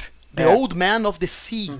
Que é justamente a, a referência que se tem disso é na obra Odisseia, né, do poeta grego Romero, que no livro 4 dele ele menciona lá, no- nessa história que ele faz, que um dos personagens tem que encontrar o velho homem do mar para conseguir lá uma informação e tal. É, é bem interessante essas, essas coisas todas. Aí tem outras teorias que dizem que na verdade tudo aquilo ali realmente é a imaginação da cabeça do Robert Pattinson, né? Do, que ele realmente está imaginando tudo aquilo ali, que na verdade o William Defoe é ele, só que no futuro. Eu ouvi falar disso e, também. Enfim, tem um monte de teoria Um monte de que, eu, que interpretação. eu dei uma pesquisada. assim, É um monte de interpretação. E é isso que eu acho legal. Por isso que eu adorei o filme. Embora ele seja lento, enfim, mas o enredo é muito interessante. Ele faz essa mescla. Distúrbios mentais causados pelo confinamento, isolamento dos personagens. Os caras vão ficando cada vez mais loucos, é uma degradação né, da mente e tal. Ou é realmente alguma coisa sobrenatural que tem É. ali, que enlouqueceu os dois e que, enfim, como se fosse nesse. similar a essa coisa do chamado do Cthulhu ali das histórias do H.P. Lovecraft, que os personagens vão ficando loucos, assim. Mas eu, pra mim, cara, eu também, 10 de 10. Esse filme, pra mim, é muito massa. Só realmente o ritmo dele que é um pouquinho lento. E uma curiosidade, não sei se vocês sabem, o cara que dubla o Robert Pattinson no filme, em português, é o Wendell Bezerra. Aí eu coloquei lá. Aí eu achei, eu achei até engraçado. Eu falei, ó, o Goku aí, ó, cara. Ele, ele é o dublador oficial do Robert É, Pattinson. então, eu não, eu não sabia, daí eu falei, nossa, que legal, ele tá ali dublando, porque ficou muito massa também a, a coisa. E, enfim, né, galera, eu acho que é isso. Só uma questão que eu queria perguntar pra vocês. Aquele som que fica toda hora. Hum, não sei o que. O que, que é esse som? Eu, eu ficava na dúvida É o farol. se era uma música, tipo uma trilha, ou se era o som do farol. É, eu acho que é o É farol. o farol porque, assim, tipo, além do da luz, localiza os, os navios, né, o- os barcos, ele tem que emitir um som e ele propaga, tá ligado, esse som. Meio que avisando, chamando. Pra dizer, tipo, ó, você tá perto de um farol, assim. É, e Ah, é- dá, pra, dá pra dizer também que é- Uhum. é uma. associa também ao chamado pro personagem do Lidefoe ir lá e. Do demônio.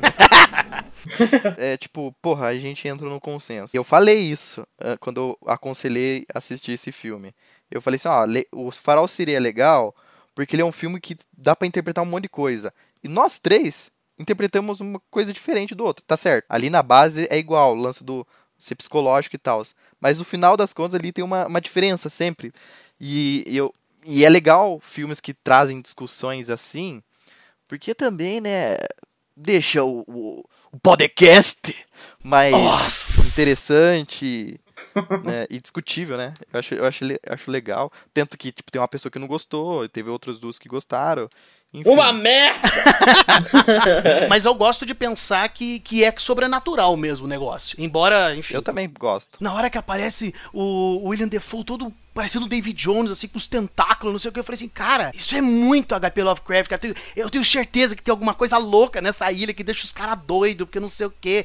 Porque na- nas histórias do HP Lovecraft tem personagens que vão se transformando em peixes, monstros bizarros. É, então, massa. assim, é. Na hora, assim, depois que a minha irmã falou, porque inicialmente, como eu falei, quando eu tava assistindo, eu pensei, ah, os caras tão loucos, só isso. A, razão é a, é a insanidade mesmo. Mas depois que ela falou isso e, e parando pra pensar um pouco melhor, eu falei, porra, tem, então tem alguma coisa metafísica nessa porra. E, que, e é isso que eu, que eu achei a graça Tem do filme. tanta mitologia no filme, tanta mitologia, que até o folclore brasileiro é representado. A- A Yara aparece. É verdade, né? Verdade. tá ligado? Viu só, piazada? O boto cor-de-rosa também. Imagina, parece um boto assim ali do nada.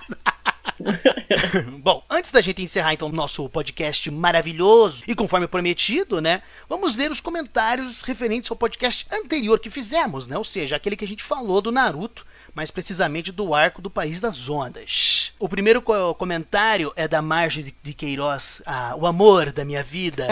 Que ela fala bem assim: Gostei muito do canal, ansiosa para o episódio 2. Muito divertido. Nós agradecemos imensamente e prepare-se, porque ó, o farol aí, ó. Duas horas e meia já de podcast, quero ver como é que vai ficar isso aí. Cheio de, de visões e interpretações. Agora um comentário da Gabriele Xavier Blog aqui, né? Gabriele Xavier, né? Filha do professor Xavier, né?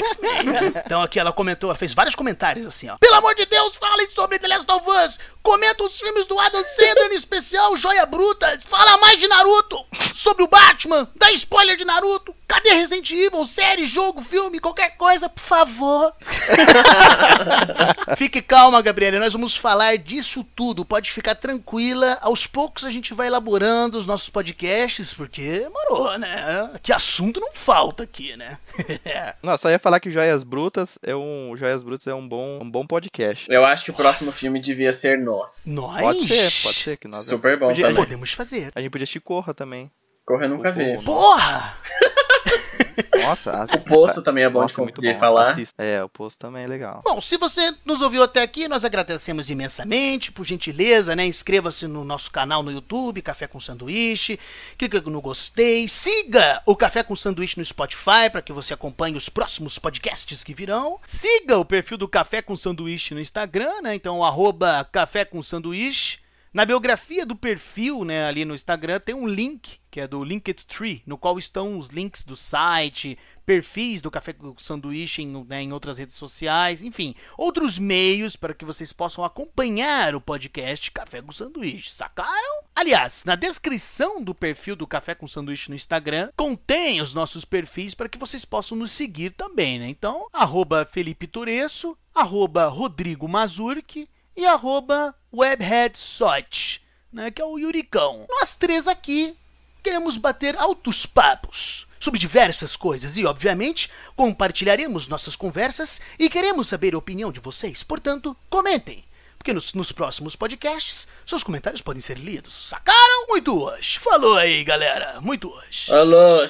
Falou, falou, falou. Ah!